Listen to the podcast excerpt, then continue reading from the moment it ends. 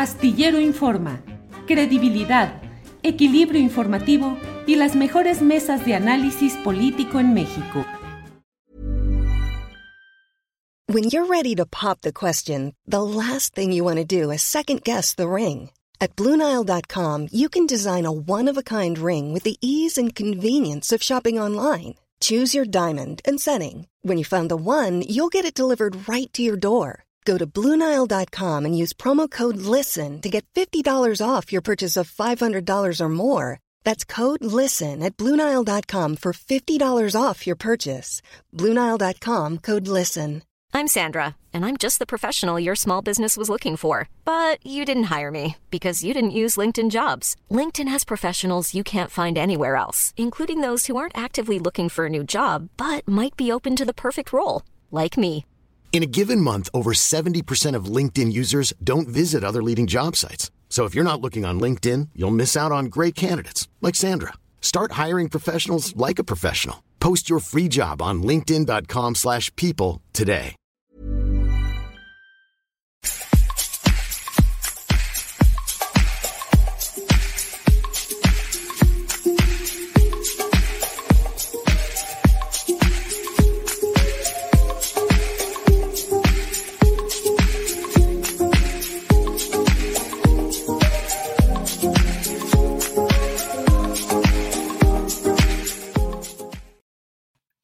Muy buenas tardes, me da muchísimo gusto saludarlos en este jueves, ya casi viernes, y estamos iniciando diciembre. Si se preguntan dónde está nuestro querido Julio Astillero, bueno, está un poquito atorado en el tráfico, pero ya está, ya está a punto de llegar y sobre todo para tener esta gran, gran entrevista con el doctor Lorenzo Meyer sobre estos tres años del gobierno del presidente Andrés Manuel López Obrador. Mientras tanto, ¿qué les parece si iniciamos con algo de información? Porque hay mucho, mucho en la agenda y pues comentarles que eh, de inicio, con 14 votos en favor y 6 en contra, la Comisión de Hacienda y Crédito Público del Senado aprobó ratificar a Victoria Rodríguez Ceja como integrante de la Junta de Gobierno de Banjico, del Banco de México, por lo que pasa al Pleno para su discusión. Vamos, vamos a escuchar. Señor presidente, le informo que al término de la votación son 14 votos a favor y seis votos en contra. 14-6. Muchas gracias, señor secretario. Aprobado el dictamen correspondiente a la propuesta de designación de la C. Victoria Rodríguez Ceja como miembro, como miembro integrante de la Junta de Gobierno del Banco de México a partir del primero de enero del 2020. Les informo que para continuar con el proceso legislativo, el dictamen aprobado será remitido a la mesa directiva bueno, y vamos a darle seguimiento a este tema el día de hoy justamente. Y el presidente Andrés Manuel López Obrador hoy en la, hoy en conferencia mañanera agradeció a la gente por su respaldo, los que fueron ayer al Zócalo y los que no pudieron asistir. Aseguró también que, pues, para los que no lo apoyan, su gobierno garantiza el derecho a disentir. Escuchemos.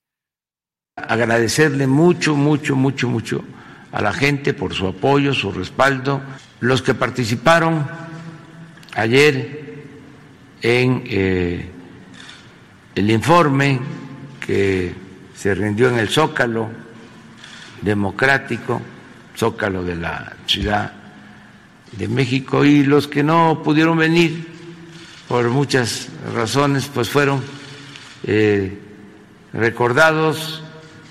Ya sabemos que contamos con su apoyo con la mayoría de los ciudadanos, también los que no pudieron asistir o no están a favor del gobierno merecen todo nuestro respeto y siempre vamos a garantizar el derecho a disentir y muchas gracias a los que participaron, que estuvieron aquí en el Zócalo. Miren esto fue lo de ayer.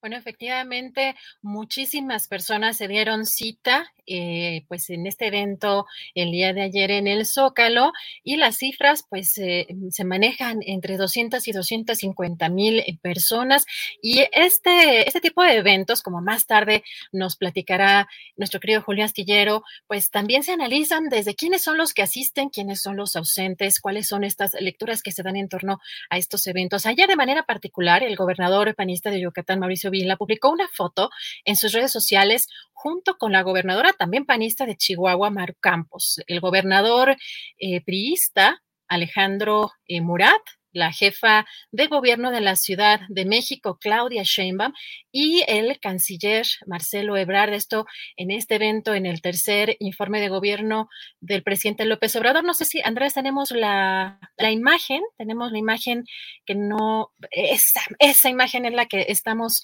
la de la que estamos comentando.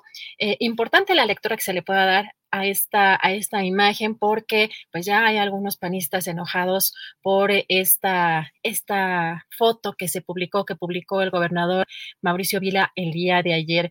Y comentarles también que hoy en la conferencia mañanera la Secretaría del Trabajo, Luisa María Alcalde, anunció que el aumento al salario mínimo será eh, del 22% y beneficiará a 6.3 millones de trabajadores, incluso 30% de los registrados ante el Instituto Mexicano del Seguro Social. El seno de la CONASAMI, que es la Comisión Nacional de Salarios Mínimos, se llegó a un consenso, a un acuerdo por unanimidad del sector empresarial, el sector obrero y, por supuesto, el gobierno para decidir respecto al incremento que aplicará a partir del primero de enero del próximo año en el salario mínimo. El incremento será del 22 esto tanto para el salario mínimo general como para el salario mínimo en la zona libre de la frontera norte. ¿Qué quiere decir? Y para todas y todos los trabajadores que nos están escuchando, quiere decir que a partir del primero de enero el salario mínimo pasará de 141 pesos diarios a 172 pesos diarios. Esto significa, em, si lo vemos en términos mensuales, un incremento de 948 pesos adicionales al mes. Con este, que es el cuarto incremento consecutivo, alcanzamos a recuperar el 71% del poder adquisitivo del salario mínimo. Bueno, y en más información, la iniciativa propuesta por la diputada de Morena, Ana Karen Hernández, sobre la despenalización del aborto hasta las 12 semanas de gestación fue aprobada la tarde, eh, noche de este miércoles en el Pleno del Congreso de Colima, con 14 votos en favor y 5 en contra. Queda prohibida la persecución de las mujeres cuando tomen la decisión de abortar. Este dictamen propone reformar varios artículos del Código Penal y la Ley de Salud de Colima respecto a la interrupción voluntaria del embarazo. Y hoy en la conferencia mañanera, aunque el presidente Andrés Manuel López Obrador dijo que no habrá más cambios en su gobierno, eh, al último, digamos, lo así, anunció que Juan Pablo de Bottom, actual director de NAFIN, será el nuevo subsecretario de egresos de Hacienda para ocupar el lugar que precisamente deja Victoria Rodríguez Ceja, nominada a la Junta de Gobierno de Banjico. Escuchemos. Ya no, ya este, nos vamos así. Este, solo que se presente algo especial, pero no, ya se hicieron los cambios. Eh, el fin de semana, en efecto, se llevaron a cabo unos cambios. Eh, bueno, no sé si ya se dio a conocer, y también el del subsecretario de egresos. No, ese no. Ah. Esa es la nota. Sí, también. Va a ser este Juan Pablo Devoto, que está como director de Nacional Financiera.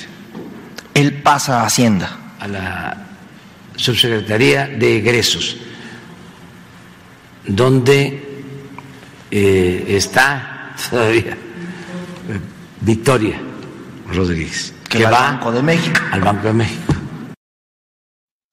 Bueno, y el presidente Andrés Manuel López Obrador informó que ya se detuvieron a tres de las nueve personas que se escaparon del cerezo de Tula Hidalgo el día de ayer y señaló que ya se tienen identificados a los que participaron en estos hechos. Escuchamos.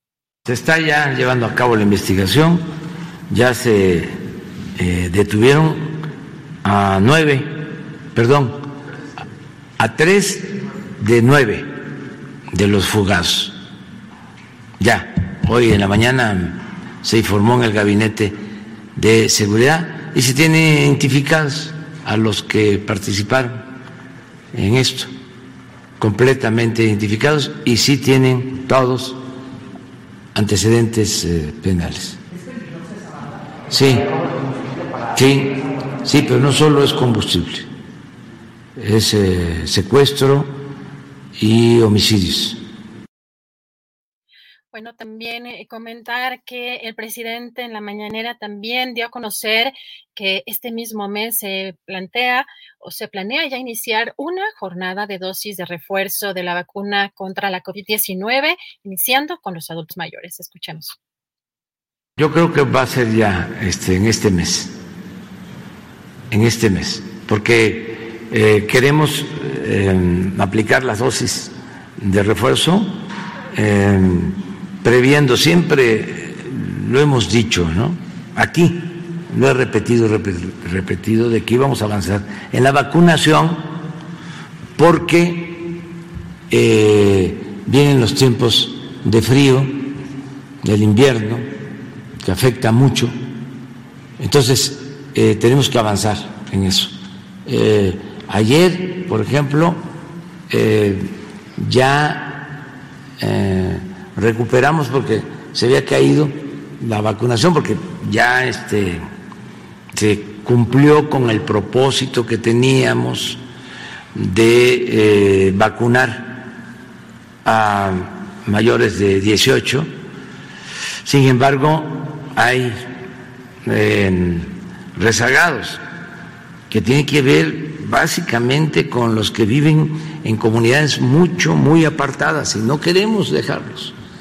Entonces se echó a andar un plan especial para atender a rezagados y ya también se están eh, vacunando a eh, jóvenes de 15 a 17.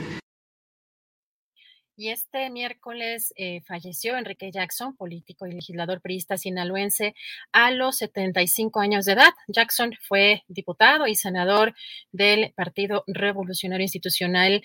Era licenciado en Ciencias Políticas y Administración Pública por la Universidad Nacional Autónoma de México y en pues un mensaje subraya nuestra solidaridad con su familia, amigos y con todo el prismo nacional. Portan sentida pérdida, descanse en paz. Por su parte, el líder nacional del PRI, Alejandro Moreno Cárdenas, expresó ante la muerte de Jackson, me entero con profundo pesar del fallecimiento de mi querido amigo Enrique Jackson. Personalmente, lo recordaré siempre como un prista que trabajó de tiempo completo al servicio del país.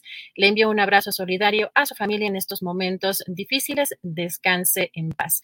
Y hoy también en la conferencia mañanera, el presidente López Obrador sobre si Alejandro Gertz Manero podría salir de la Fiscalía General de la República, lo descartó y dijo que no desea además que renuncie porque le tiene confianza y considera que es un buen fiscal. Escuchemos. Yo no tengo ninguna información y yo no deseo de que esté enfermo eh, y tampoco deseo que él renuncie porque yo le tengo confianza y creo que es un buen fiscal. Hay este, que avanzar más, porque todas las instituciones, aquí la presidencia, el Ejecutivo, eh, estaban eh, muy echadas a perder. Lo más benévolo que se puede decir es que estaban muy burocratizadas. Lo importante es eh, no dejar de limpiar, que la justicia tarde, pero que llegue. Bueno, esto hoy en la conferencia mañanera. Ya estamos a punto de iniciar la entrevista con el doctor Lorenzo Meyer. Ya está acomodándose nuestro querido Julio Astillero. Vamos a un pequeño promo y ahorita regresamos.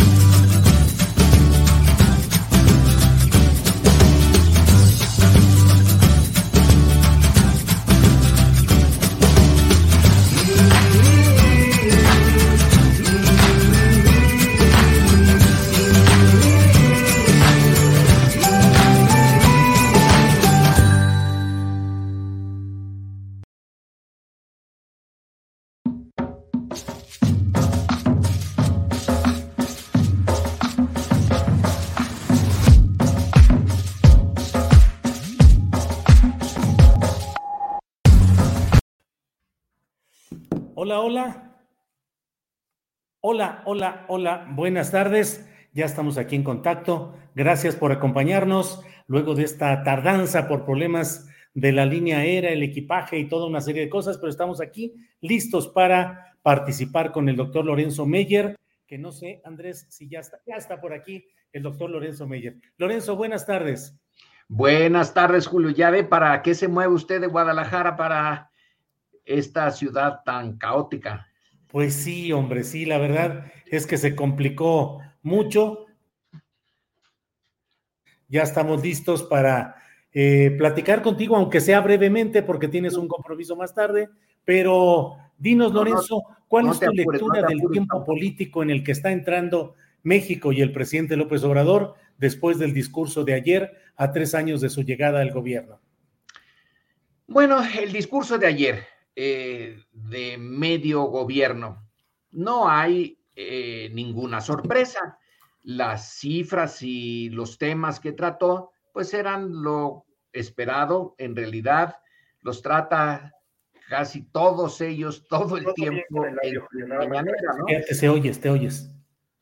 Adelante, Lorenzo. Sí, eh, los trata en la mañanera y por lo tanto sin sorpresa, pero sí vale la pena eh, subrayar algunos de esos aspectos y no son eh, en maya o, cosas por el estilo, sino algunas eh, afirmaciones de carácter político. ¿Me estás viendo bien? Sí, sí, te estoy escuchando bien, Lorenzo. Gracias. Quizá la que más me llamó la atención, no me sorprendió, pero me llamó la atención, que eh, dijera claramente que su gobierno es de izquierda. Sí. Y reclamara a sus colaboradores de manera muy general que no se queden en el justo medio aristotélico, sino que se vayan hacia la izquierda. En realidad sí es como eh, señalaba Aristóteles él dice que el justo medio es el, eh, a la larga, el sitio adecuado para un, eh, un alma inteligente, un individuo inteligente, pero cuando está en condiciones extremas, hay que irse, hay que intentar irse al otro extremo para llegar al justo medio. Es una buena eh, receta hecha hace más de dos mil años. Entonces, el sistema político mexicano había prohijado un régimen que realmente está muy a la derecha en sus manifestaciones materiales. La principal es la concentración del ingreso por un lado y la concentración de la pobreza por el otro. Eh, son dos de las caras de la derecha.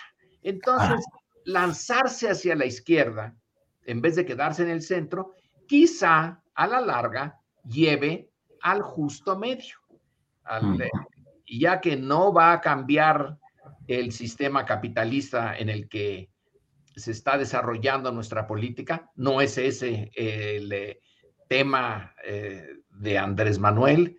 Su visión, por lo que se entiende de su discurso, es una sociedad eh, más justa, pero que admite, por ejemplo, el Tratado de Libre Comercio, que es la, una de las esencias de, pues, del neoliberalismo que heredó.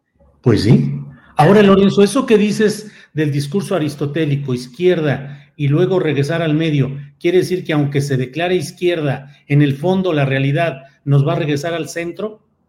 Eh, no nos va a regresar, todavía estamos casi en la derecha. Eh, va a llevarnos a una, eh, en caso de seguir, ¿eh? porque acordémonos, estamos a la mitad del sexenio y ya nada más le quedan tres años y cambiar esto eh, requiere Dios y ayuda, porque fueron muchos años, han sido, en cierto sentido, desde la época colonial, ha sido un sistema creado para que los pocos eh, logren extraer riqueza abundante de los muchos y se mantenga así.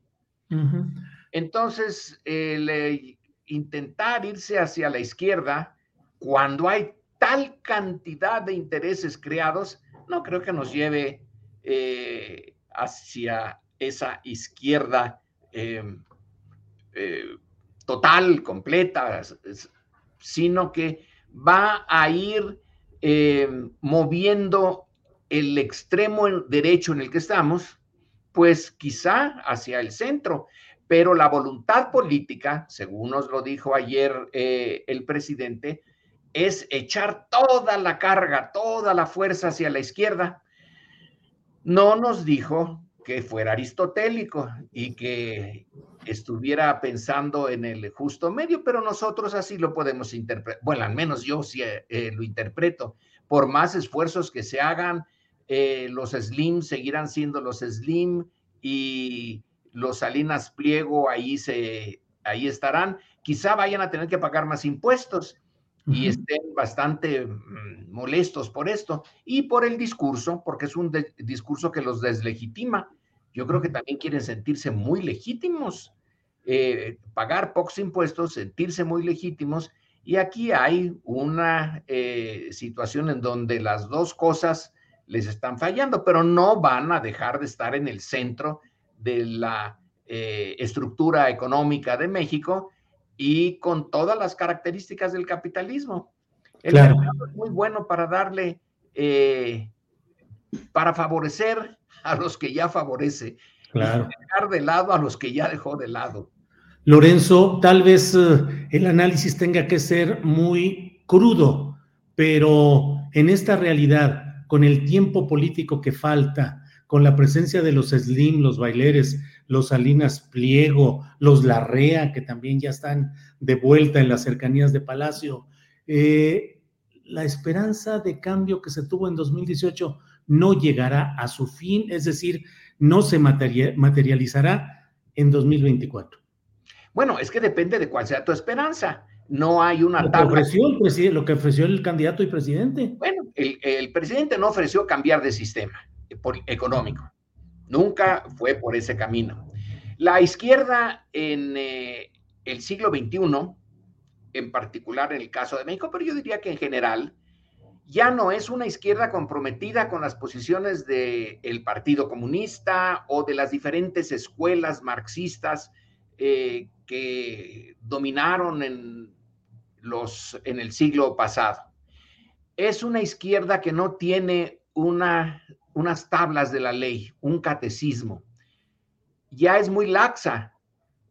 Quizá lo único que la, que la mantiene a la izquierda y que une a todos es la idea de un sistema menos brutal, de concentración menos brutal de la riqueza y de una búsqueda de un Estado que con el apoyo, el apoyo electoral democrático, no el apoyo del ejército rojo ni de cosas por el estilo, sino el apoyo eh, de las urnas, que no siempre es muy fuerte, llevar al gobierno a transformar el régimen. Pero hoy mismo, ahorita en lo que acaban de, acabas de, poner de la entrevista mañanera de hoy de Andrés Manuel, él mismo dice que el gobierno, que incluso la oficina de la presidencia estaba, eh, bueno, dijo él, burocratizada en el mejor de los casos.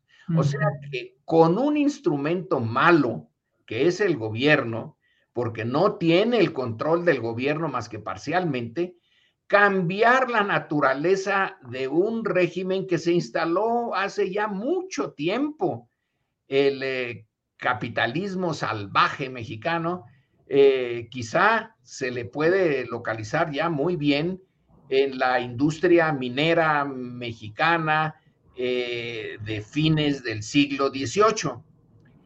Y cambiarlo, hacerlo lo que por naturaleza no es, más humano, más eh, con mayor deseo de aligerar la carga de quienes tienen que trabajar, de los que producen la plusvalía.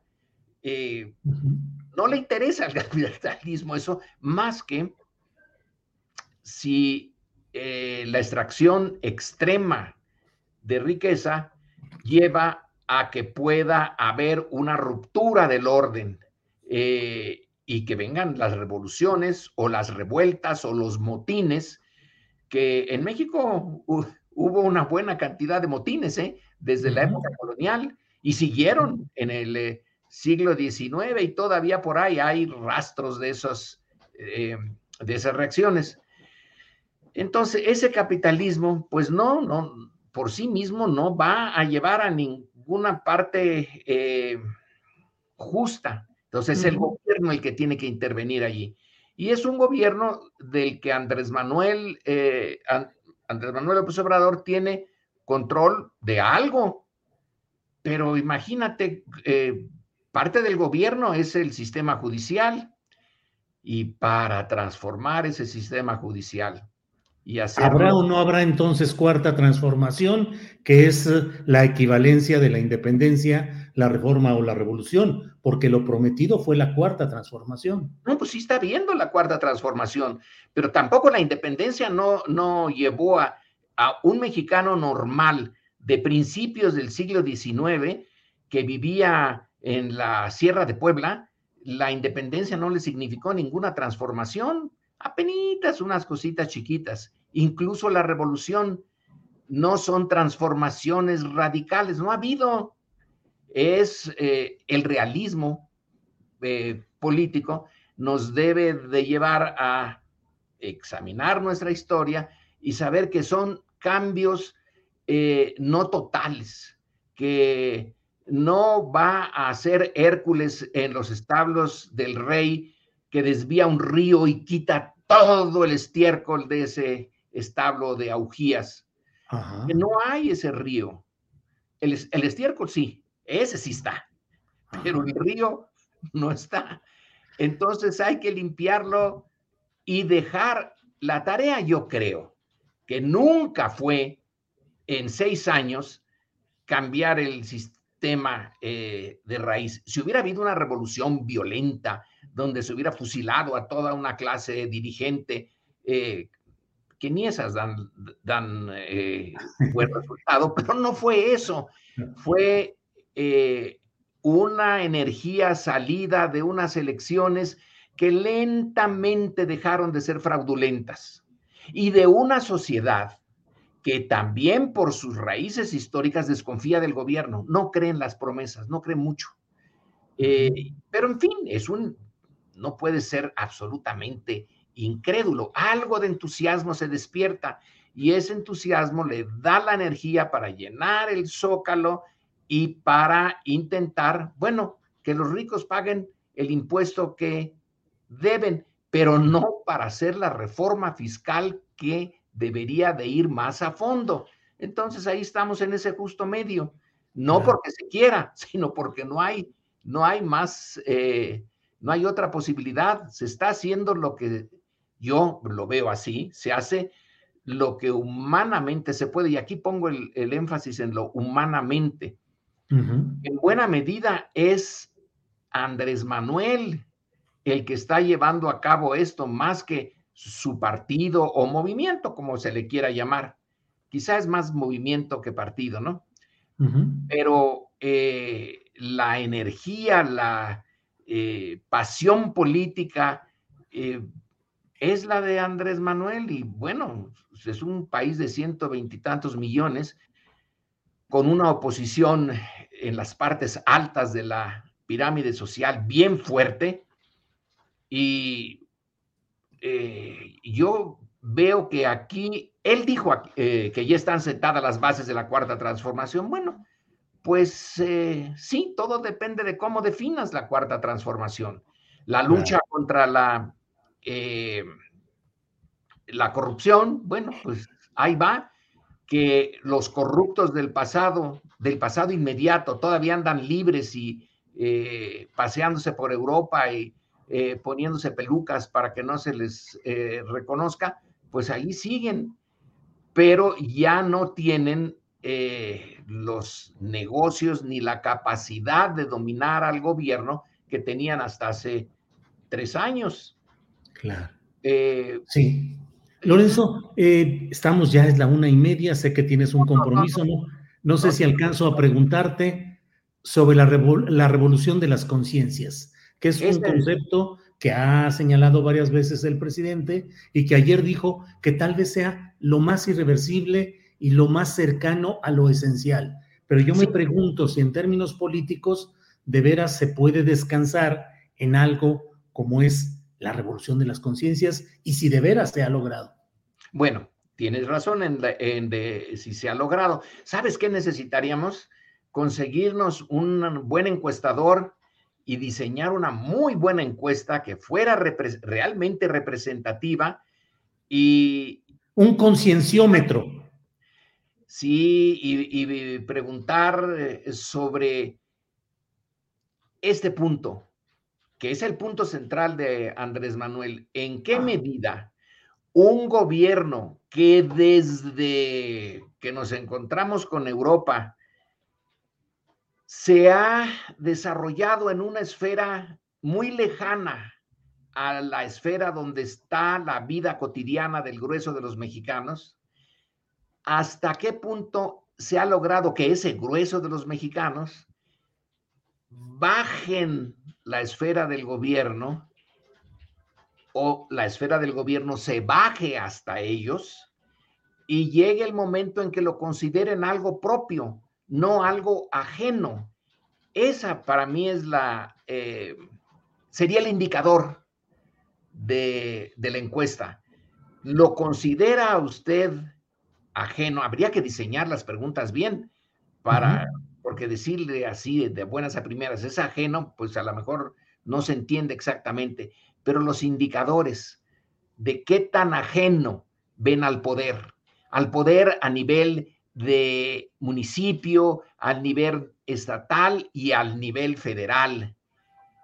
Y la idea es, a mi juicio, que cada vez se ve más como algo en donde el ciudadano, aunque eh, cada ciudadano por sí mismo es apenas una micra en, este, eh, en esta medición, siente que sí, que ese gobierno lo representa más o menos y con sus asegúnes, pero que ya no es un gobierno ajeno. Y los símbolos, para empezar, ese avión que no se puede vender porque ni Obama lo tenía, ni lo quería siquiera Obama, eh, no se puede vender porque es parte de la esfera de estratosférica, de la estratosfera donde vivía la clase política. Y ahora a base de eh, imposición, eh, Andrés Manuel ha obligado a que se baje esa esfera y a que esté más en contacto con el mexicano normal, común y corriente. Esa es la eh, revolución de las conciencias. No es un catecismo que de repente diga yo creo en esta divinidad, ¿no? La revoluciona en función de que la realidad mm, la ve más o menos eh, comprensible, cercana, y no piensa, caramba, esto del gobierno es algo tan ajeno a mí que más me vale ni pensar en ello. Desde luego no tengo ninguna posibilidad de influir y solamente pidiéndole a la suerte que algún día el señor gobernador o el señor presidente se acuerde de este humilde siervo y dé algunas órdenes para que pueda tener algún beneficio. Ahora y, se le juzga y se le juzga durísimo.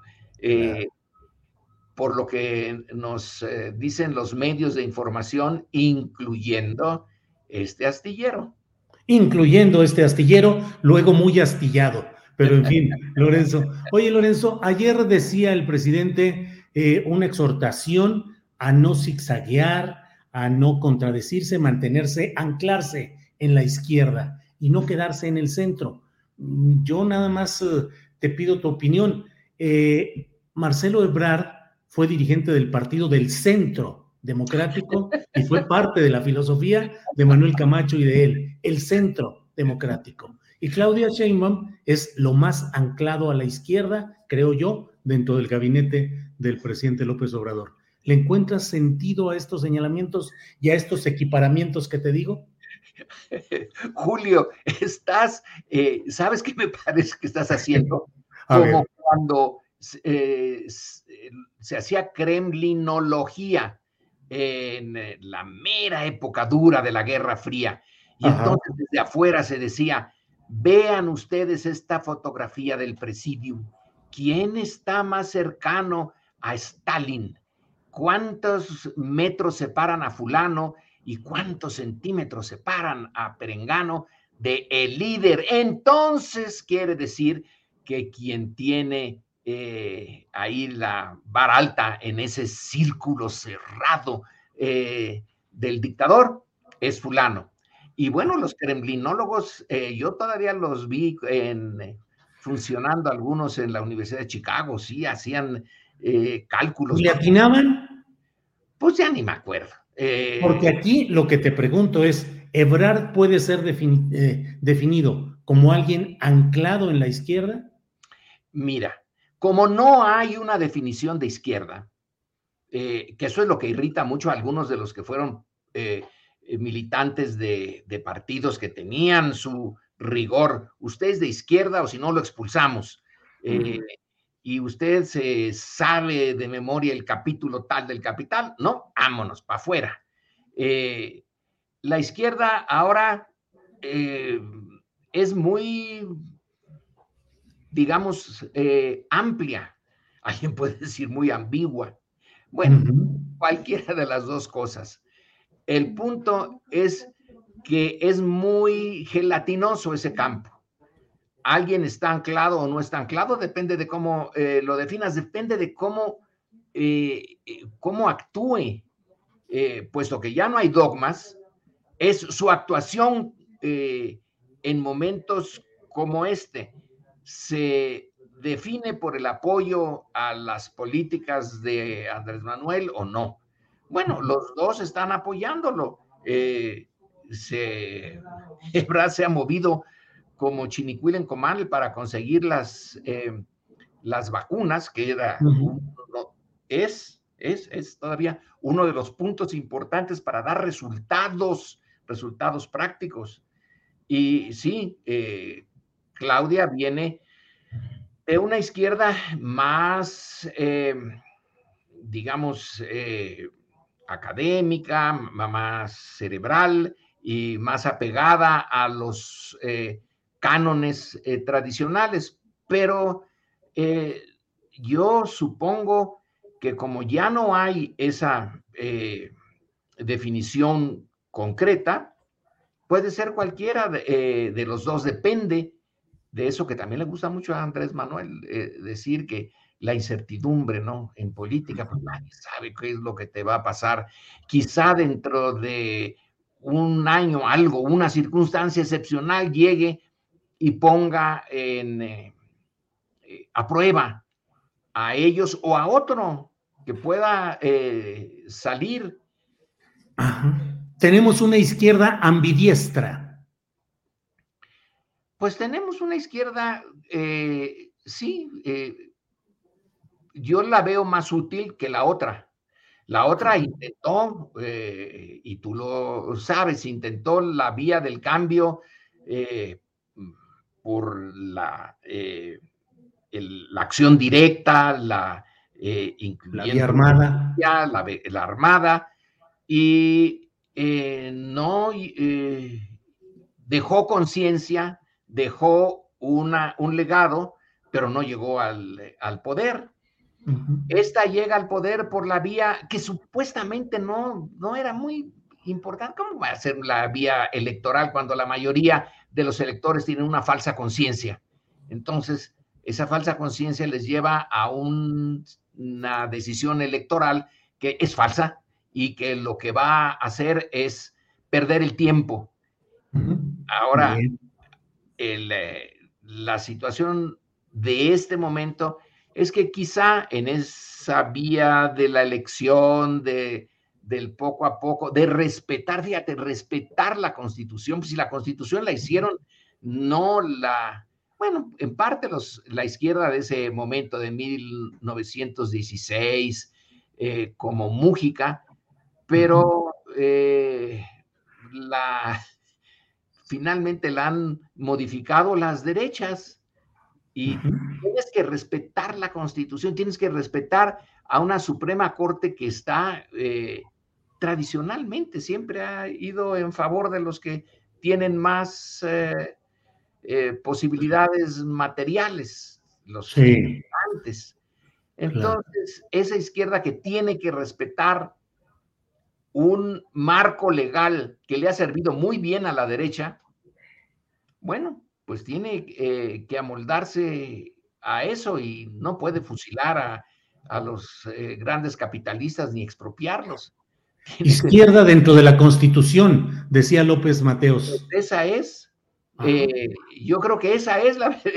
Ahora se hace lo que López Mateos dijo así en una frase rimbombante para salirse por peteneras y no, no hacer nada y eh, poder, eh, eh, en fin, seguir siendo el autoritario de, siempre, pero a lo mejor esa es, ese es el, ese es el límite, ser de izquierda dentro de una constitución que no hizo la izquierda enteramente. Se puede reivindicar, decir, sí, en el 16 había agentes de izquierda, insisto, el general Mújica ese sí tenía un conocimiento hasta teórico del socialismo y de las corrientes más avanzadas en, globales sobre qué era la izquierda. Pero quien la aplica en favor de la mayoría era el general Cárdenas, que no es precisamente eh, un conocedor de los textos eh, complicados de la izquierda de su época, sino es un conocedor de la realidad mexicana y dijo, bueno, pues, ¿qué tal si expropio lo del Valle del Yaqui? Oiga, pero no puede ser. Fíjese que nada más que los, eh, los este, eh, dueños son eh, pequeños propietarios norteamericanos y los ampara la ley y los ampara Estados Unidos y el, el embajador norteamericano dice que no lo haga, pues lo hago. y lo hizo. y así todo. Y así fue. ahora no puede ahora está tratando de enfrentarse a las empresas eléctricas con apoyo de la, estas empresas de toda la derecha eh, mexicana y ya lo amenazaron, te vamos a acusar con Washington, ¿eh? O te estamos ya acusando y vas a ver lo que te va a pasar. Y tiene un montón de limitaciones. Claro. Eh, Lorenzo, podríamos seguir platicando mucho tiempo, siempre es eh, intelectualmente muy delicioso platicar contigo, pero bueno, sé que hay actividades por realizar. Te agradezco mucho la amabilidad de acompañarnos esta tarde de contratiempos viajeros, pero gracias Lorenzo, muy amable. Ya ves, se hubiera quedado en Guadalajara, ahí está la FIL, Ahí eh, está, sí, sí. Pero vine a probar los chocolates Rocío. Luego te ah, en vez de las tortas ahogadas. Sí, mm. así es. Lorenzo, muchas gracias como siempre. Hasta luego, Julio. Buenas tardes. Igual, que estés muy bien. Gracias. Hasta luego. Bueno, pues eh, esta ha sido la plática con el doctor Lorenzo Meyer. Eh, les pido que disculpen los, pues la, la, rapidez y los acelerones de esta tarde, pero bueno, las líneas aéreas no tienen palabra, eh, el incumplimiento de los horarios a veces es terrible, la entrega de las maletas y el tráfico hacia eh, el lugar desde donde transmitimos, así es que muchas gracias por todo esto y eh, debe estar ya por ahí mi compañera Adriana Buentello. Adriana, Buenas tardes, Adriana, ¿cómo estás?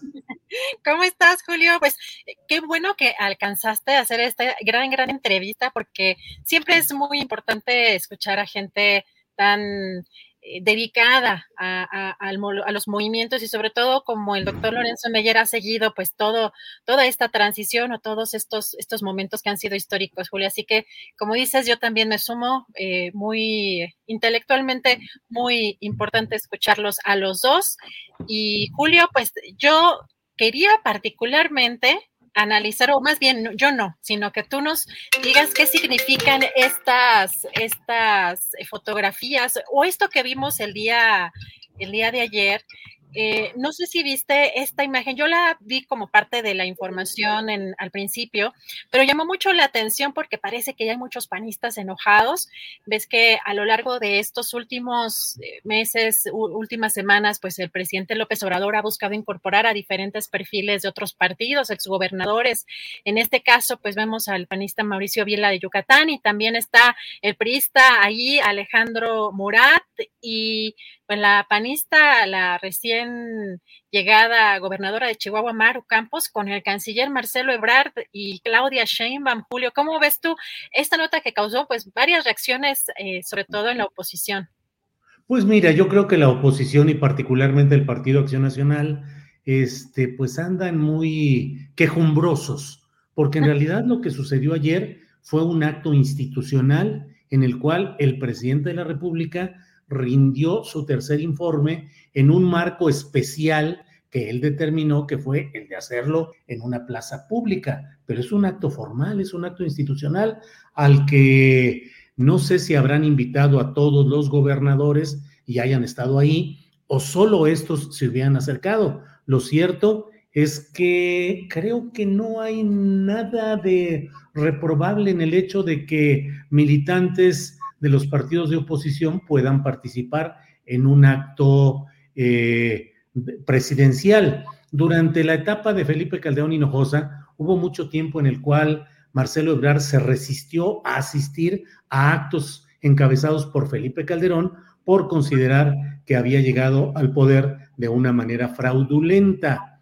Pero ayer a otra circunstancia, aquí nadie acusa al presidente López Obrador de haber llegado de una manera fraudulenta o que esté o que esté ocupando el poder de una manera espuria. Al contrario, se reconoce que tiene una gran legitimidad y una presencia polémica, eh, pero finalmente llegada al poder por la inapelable vía de las urnas. Así es que yo creo que em, no debe haber tanto ruido. Lo que sí parece bueno, habrá que ver si estos mismos personajes tuvieron la oportunidad de tomarse la foto con Marcelo Ebrard para que hubiera equilibrio y no se viera como que hay una especie de cargada en la que algunos personajes, y hay que estar muy atentos, Adriana, porque yo creo que la propia oposición hoy va a tener que jugar cartas de acercarse, negociar. Ya el propio Santiago Krill ha planteado una propuesta de diálogo con el gobierno federal, con el presidente de la República,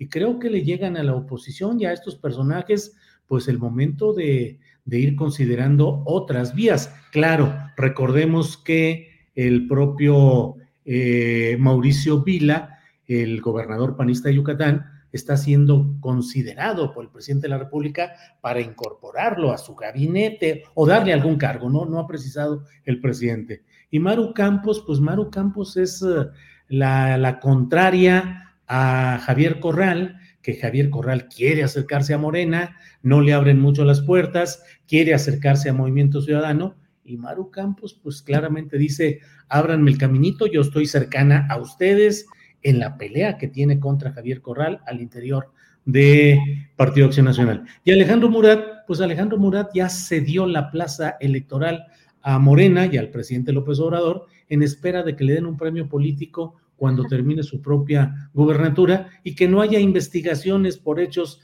del pasado que él haya encabezado, como no las ha habido contra otros gobernadores que teniendo larga cola que les pisen, eh, luego ya entran en un esquema de perdón político. Entonces, pues ahí andan las cosas moviéndose, Adrián.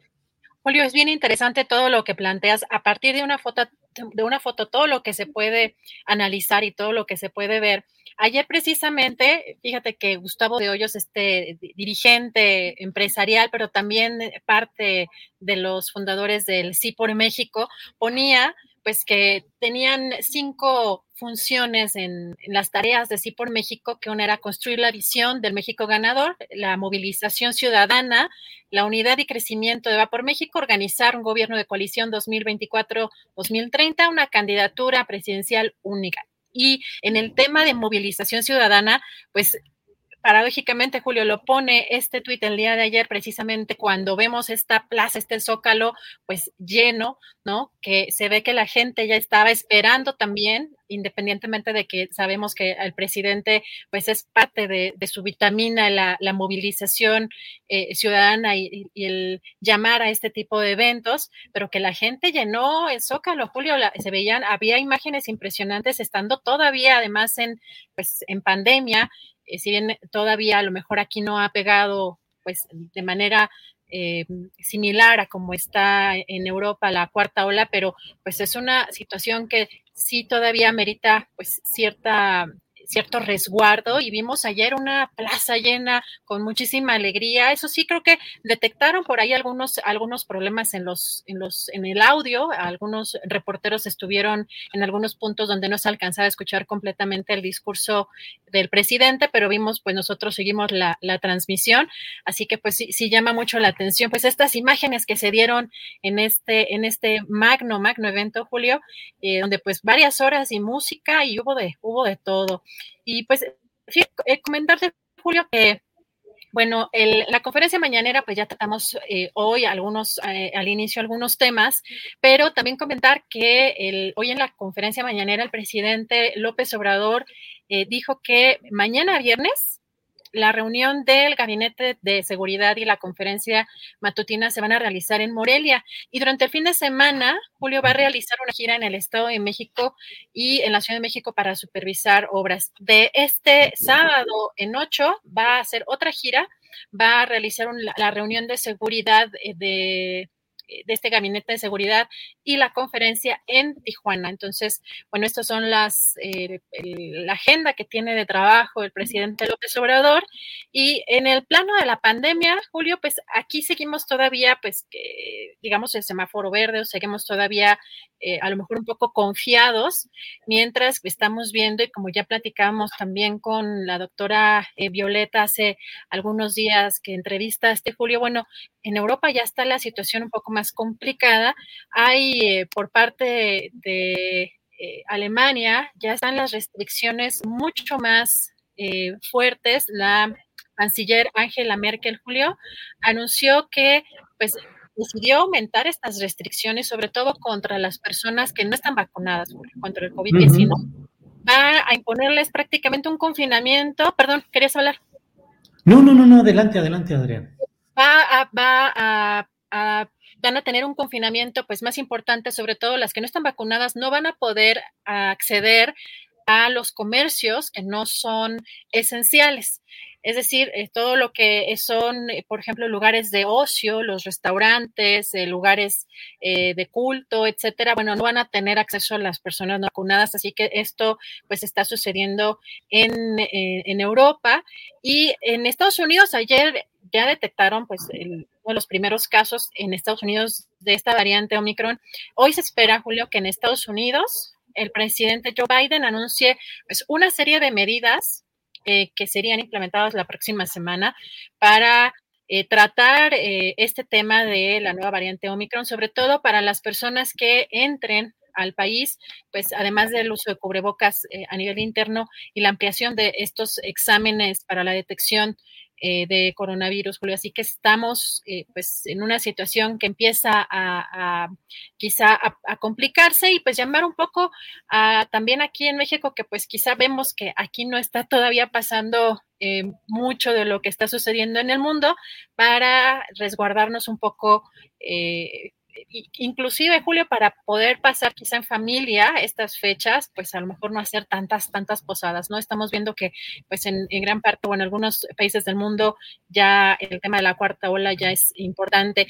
Y, y Julio, uno de los temas que más adelante van a tratar en la mesa de seguridad, pero que también es importante, el gobierno eh, del presidente Joe Biden eh, ha acordado con México restablecer a partir de la semana próxima una medida de fue de la gestión de Donald Trump que obliga a los solicitantes de asilo a esperar en México. Esto, eh, este restablecimiento de permanecer en México, este programa responde a una orden judicial eh, y pues el gobierno de Biden está buscando la manera de derogar esta, esta situación Em, de tal forma que sobreviva al proceso judicial. Biden lo había anulado, pero una demanda, Julio, de parte de Texas y Missouri le ha obligado a restablecerla. Así que pues más adelante vamos a ver si en, la mesa nos van a platicar sobre qué significa esta, esta situación y pues ya estaremos también atentos, Julio, a lo que está sucediendo también en el Senado de, de la República. Les comentaba, Julio, al inicio del programa que pues eh, vamos a darle seguimiento a este tema donde pues ahorita el Senado aprobó en la Comisión de Hacienda y Crédito Público la ratificación de Victoria Rodríguez Ceja como integrante de la Junta de Gobierno de Banjico, por lo que pasa al Senado para su discusión y aprobación, Julio. Pues esto es algo de lo más relevante el día de hoy. Sigue estando bastante movido el, el día, conforme pasan los ves que de pronto ya a, mediados de diciembre empieza a bajar la, la, información, pero ahorita todavía un poco, un poco intensa la agenda. Bien, pues hay muchas cosas interesantes, gracias por compartirlas, Adriana, y desde luego, pues eh, la cuestión política sigue muy fuerte. Me quedé pensando cuando eh, repasabas algunos aspectos de la concentración política y, e institucional de ayer, porque finalmente fue un acto de la presidencia de la República, em, en el sentido de que hay algunas cosas que la oposición no logra entender. Y cuando escuchaba los planteamientos de Gustavo de Hoyos de que fortalecer y plantear y todo, me parece a veces un lenguaje muy burocratizado que no entiende el fenómeno que está sucediendo en México. Hay cosas, lo he dicho en otras ocasiones, lo reitero ahora, hay cosas que no logran entender los opositores. Una, que el ciudadano Andrés Manuel López Obrador es de una honestidad absoluta eh, en, lo, personal, que no es alguien que esté acumulando riquezas, ni que esté haciendo negocios, ni tranzas. Él, en lo personal, es un hombre absolutamente honesto y eso no lo entienden. Con mucha frecuencia creen que pueden encontrar algún tipo de circunstancias que puedan afectar en ese terreno, en lo personal, al presidente López Obrador.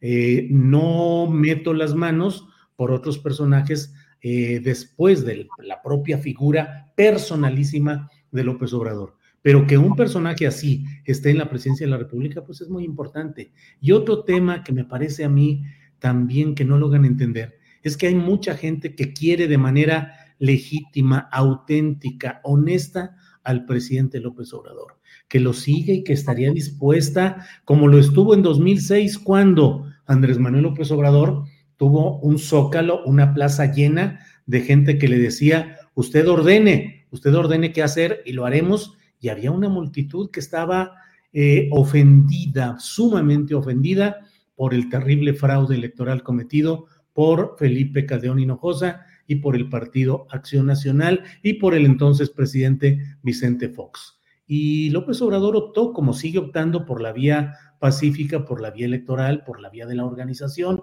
pero hay muchísima gente que quiere.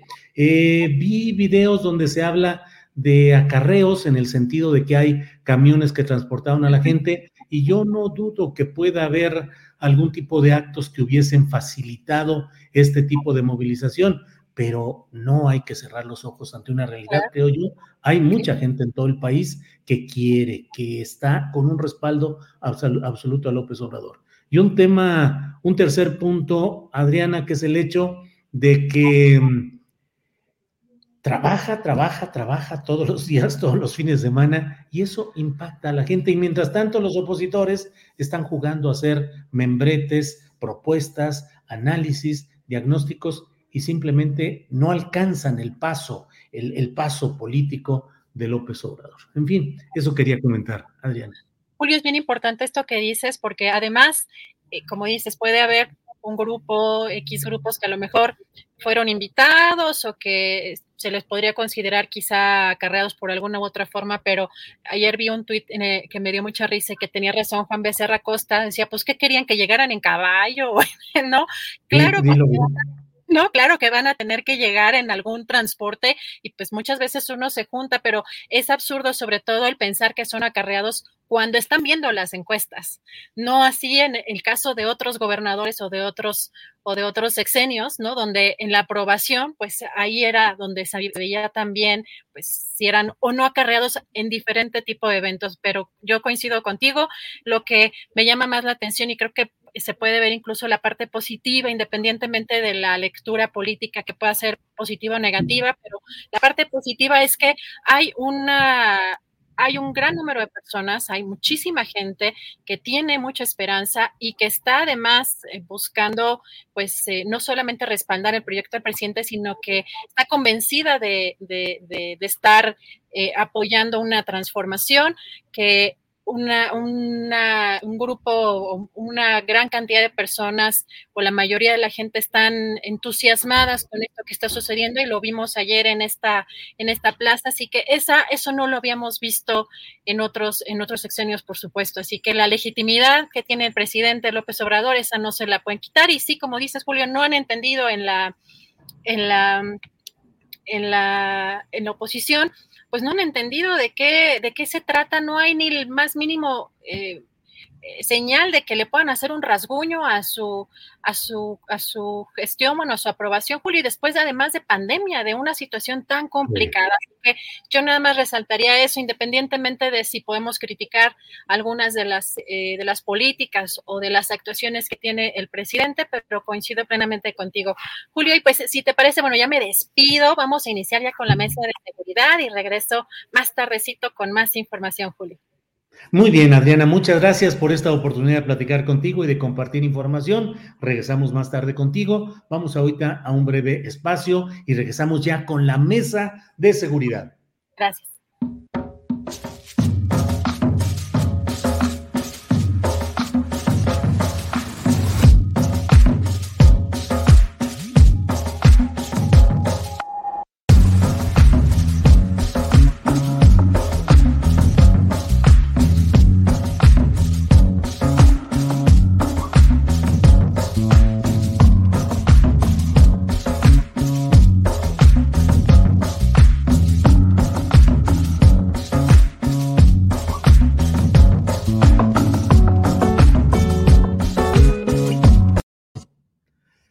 Las dos de la tarde con un minuto de este jueves 2 de diciembre. Gracias por acompañarnos en Astillero Informa y tenemos ya nuestra mesa de seguridad. Usted sabe los temas importantes en materia de seguridad pública, de seguridad nacional, los temas delicados que aquí se abordan con claridad, con honestidad y a profundidad. Así es que me da mucho gusto saludar, como siempre, a don Víctor Roquillo. Víctor, buenas tardes. Buenas tardes, pues aquí todavía bailando con el promocional, la música está riquísimo, ¿eh? Qué bueno el pues. promocional a todo dar. ¿eh? Qué bueno, Víctor. Guadalupe Correa, buenas tardes. Hola, Víctor, buenas tardes. Hola, Julio, buenas tardes. Hola. Julio, les mando muchos saludos a todos, a Ricardo, a Víctor y siempre un gusto estar con ustedes aquí desde otra parte del mundo. Muchas gracias, muchas gracias. Eh, Ricardo Ravelo, muy buenas tardes. Hola Julio, gusto saludarte y un saludo también para mis compañeros Víctor, Guadalupe y al público que ya nos está siguiendo. Muy bien, muy bien, muchas gracias. Gracias a los tres. Tenemos muchos temas interesantes. Desde luego, pues la verdad es que lo más, eh, eh, lo obligado es asomarnos a lo que ha sucedido con el tema de, mm, pues de, la concentración de ayer y lo que planteó el presidente de la República. Así es que comenzamos contigo, Ricardo Ravelo. ¿Qué elementos? Porque luego tú das materia para la discusión y la polémica, pero lo haces al final cuando ya se nos está acabando el tiempo. Así es que, eh, Ricardo, ¿qué viste? ¿Qué destacas? Ya vamos a estar al, al avispero. Sí, sí, sí, digo. Entonces, entonces por favor, eh, Ricardo, lo que tus observaciones, por favor. Mira, eh, con independencia de la concentración, yo creo que, bueno, este era un, anhelo del presidente desde que tomó posesión, eh, concentrar el zócalo. Él es muy proclive a la imitación de lo que hizo Cárdenas allá en los años 30 con la, la expropiación petrolera. Entonces necesitaba tener un zócalo repleto, así como el de Cárdenas. lo logró, es decir, más allá de los métodos que usaron, acarreados, no acarreados, porque bueno, finalmente hay de todo, hay gente que va voluntariamente y hay personas que bueno, fueron movidas de distintos puntos de la República. El cuestionamiento de, cuánto hubo en el Zócalo, pues en realidad eh, se sabe que desde hace muchos años el, al Zócalo le caben apretados 90 mil gentes, ¿no? le cabe más. Pero este, esta danza de cifras, pues es parte de la polémica. El discurso pues yo lo observé eh, plagado de algunas verdades, algunas medias verdades y algunos excesos ahí en información, en los datos.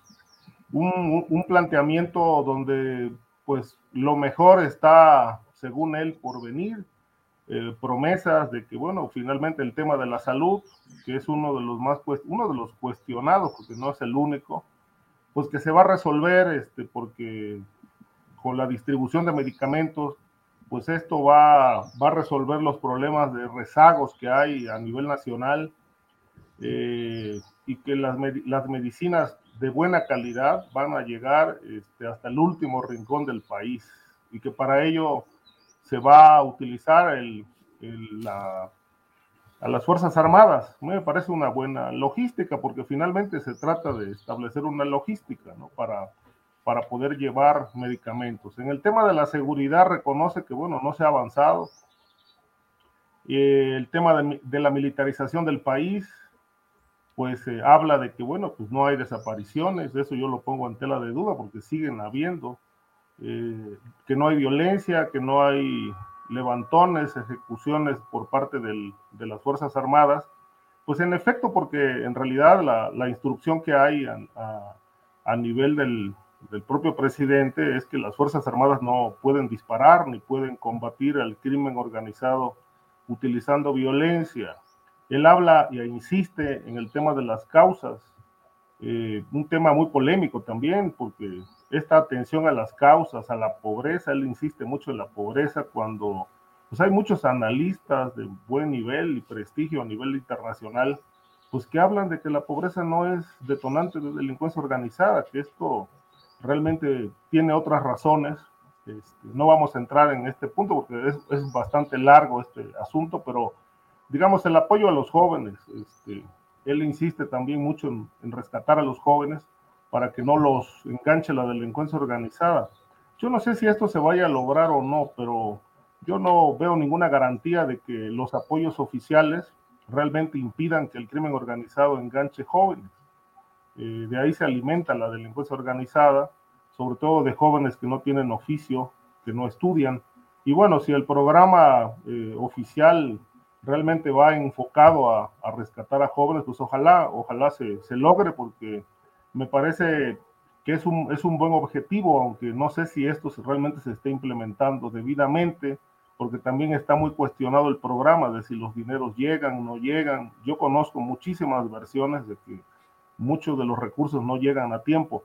En fin, a mí me parece que, que el, balance, el balance es muy triunfalista de su parte, aunque en la realidad pues no lo veamos de esa manera, ¿no? Creo que todavía hay cosas que no están funcionando, problemas que no están resueltos, pero si algo le tendríamos que reconocer al presidente que yo creo que es lo que mejor está funcionando en su administración, pues es la distribución de dinero hacia los adultos mayores, los programas sociales, eh, y que de ahí parte la fortaleza que viene mostrando de tener una aceptación arriba del sesenta y tantos por ciento, pues sí, por el, apoyo, el apoyo económico que ofrece a, adultos mayores, a los jóvenes, etcétera, y que de ahí viene la, fortaleza. Este puede ser cuestionado como un instrumento electoral, un instrumento de uso político, pero también hay que decir que en el pasado las administraciones que estuvieron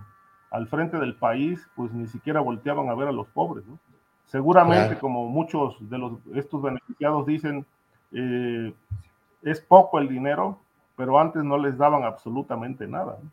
Entonces es poco, dos, tres mil pesos, pero bueno, peor es nada, dicen algunos, porque antes ni los panistas ni los periodistas eh, voltearon a ver a los pobres como ahora lo hace la administración actual y los programas sociales que había en aquel momento, pues eran instrumentos de corrupción porque realmente el dinero nunca llegaba a la gente. Hiring for your small business? If you're not looking for professionals on LinkedIn, you're looking in the wrong place. That's like looking for your car keys in a fish tank. LinkedIn helps you hire professionals you can't find anywhere else, even those who aren't actively searching for a new job but might be open to the perfect role. In a given month, over 70% of LinkedIn users don't even visit other leading job sites. So start looking in the right place. With LinkedIn, you can hire professionals like a professional. Post your free job on linkedin.com slash people today. Hey, it's Ryan Reynolds, and I'm here with Keith, co-star of my upcoming film, If, only in theaters May 17th. Do you want to tell people the big news? All right, I'll do it. Sign up now and you'll get unlimited for $15 a month in six months of Paramount Plus Essential Plan on us. Mintmobile.com slash switch. Upfront payment of $45 equivalent to $15 per month. Unlimited over 40 gigabytes per month. Face lower speeds. Videos at 480p. Active Mint customers by 531.24 get six months of Paramount Plus Essential Plan. Auto renews after six months. Offer ends May 31st, 2024. Separate Paramount Plus registration required. Terms and conditions apply if rated PG. Bien, Ricardo, muchas gracias. Guadalupe Correa Cabrera, ¿qué opinas? ¿Qué aspectos destacas de lo que hubo ayer en el Zócalo, en la Plaza de la Constitución, el discurso del presidente, en lo general, en particular lo relacionado con seguridad y con el combate a la delincuencia, Guadalupe? Sí, claro que sí. Bueno, yo creo que primero, antes que nada, me gustaría destacar esta, esta asistencia al, informe me pareció muy interesante porque fue lo que la prensa y las personas más allegadas al presidente pues eh, resaltaron y realmente lo que, lo que se estuvo comentando el día de ayer, lejos de comentar de forma central el contenido del, del, eh, del informe, que, bueno, hubo un contenido del informe y ahorita vamos a hablar particularmente del tema de la seguridad. Eh, yo eh, creo que, pues, eso es lo que yo vi, tan siquiera en redes sociales o en medios de comunicación, era si había mucha gente o había poca gente, si los que estaban en el Zócalo eran acarreados o no. Eh, me parece muy interesante este, pues, esta, este debate, ¿no? Que a mí me parece un poco estéril, considerando los grandes problemas nacionales y considerando lo que es el informe de gobierno, ¿no? Es los avances, los retos, y los, lo, que no fue avance, ¿no? Los retrocesos también, también resaltarlos informar a la sociedad. Definitivamente este, esto fue un acto más bien protocolario porque el presidente va informando todos los días de la semana, de lunes a viernes, con sus mañaneras, ¿no? Entonces, obviamente es un acto protocolario y de alguna forma, sin ser, eh, sin ser esto una crítica atroz, ¿no? A lo que sucedió el día de ayer, lo que sí puedo ver es un gran apoyo al presidente de México independientemente de los resultados que vamos a, evaluarlos, ¿no? que vamos a irlos evaluando, que los hemos ido evaluando en el tema de procuración de justicia, de seguridad, de desarrollo económico, de combate a la desigualdad, a la corrupción. Creo que eh, más, eh, más que nada, eh, creo que la gente sí está en una mayoría importante de acuerdo con el presidente. Y lejos de decir si el presidente acarreó o no a las personas, que creo que también es una discusión estéril. ¿Por qué? Porque me parece muy interesante que Andrés Manuel López Obrador siempre ha llenado lo, el zócalo, ¿no? Es, es eso es una cuestión como, a mí me parecía un poco eh, por demás, ¿no? Decir si trajo acarreados o no, él siempre ha llenado el zócalo, esto eh, quedó muy claro, ¿no? Desde antes de 2006, en 2006 obviamente, y bueno, es un presidente, es un gran personaje, es un presidente muy carismático, pero debemos de ver el contenido. Y de, en el contenido estoy muy de acuerdo con lo que dijo, eh, con lo que dijo Ricardo, ¿no? Un gran acierto es este mirar hacia otros sectores de la población, que los grupos en el poder, que la élite del poder no estaba viendo, o por lo menos probablemente este era el, este era el sentimiento. Y por eso, después de más de tres años, después de, más allá de la mitad del camino, pues eh, las personas eh, reconocen esta, esta, pues, esta, este, este viraje ¿no? hacia los programas sociales y programas de bienestar. Él dice que en este sentido el 70% de los hogares de México están inscritos en al menos un programa de bienestar o se beneficia del presupuesto nacional. De alguna forma, hay también muy crítico, obviamente hay un sector de la población mexicana que critica este tipo de asistencialismo o de programas sociales que aparentemente para muchos dicen, no, pues el programa Sembrando Vida, pues no, no, no está sembrando vida porque es un programa asistencialista, el, este, se está apoyando a los jóvenes que no construyen su futuro, pero realmente es programa también asistencialista para eh, pues seguir eh, alimentando su base social pero independientemente de esto, creo que sí esta reasignación de recursos de las élites, este gasto menor en cuestiones superfluas también es loable. En mi opinión, obviamente la oposición se, pues, se limita a hacer esta misma crítica, ¿no? Que es asistencialismo, que es populismo, que, que el país está cayendo a pedazos, cuando vemos que mucha gente probablemente por estos mismos programas o por esta misma esperanza que estos programas y que el carisma mismo del presidente refleja, pues lo apoyan y esto es algo muy importante. Sin embargo, como hemos dicho en, muchas otras, eh, en otras, en muchos otros foros, sabemos que la pandemia, pues obviamente minó el, el, desarrollo del país, ¿no? Como se hubiera querido. Pero en el tema de la seguridad, el tema de la seguridad es una gran piedra en el zapato del presidente Andrés Manuel López Obrador. El presidente Andrés Manuel López Obrador resaltó dos, dos cuestiones concretas que se encuentran en la página del tercer informe de gobierno, este, del, perdón, del, del, informe, del último informe de gobierno, que pues finalmente eh, supuestamente es puro, puro avance, ¿no? En realidad se crea la Guardia Nacional, disminuye el robo de combustibles, supuestamente en un 95%, los homicidios bajan poquito, pero en muchos de los delitos del fuero federal y común hay un, hay un gran, hay una, hay, hay, hay una gran baja, también el secuestro, o sea, realmente pues se inflan estas cifras y pareciera ser, en palabras del presidente, que se ha avanzado y que el país no está militarizado.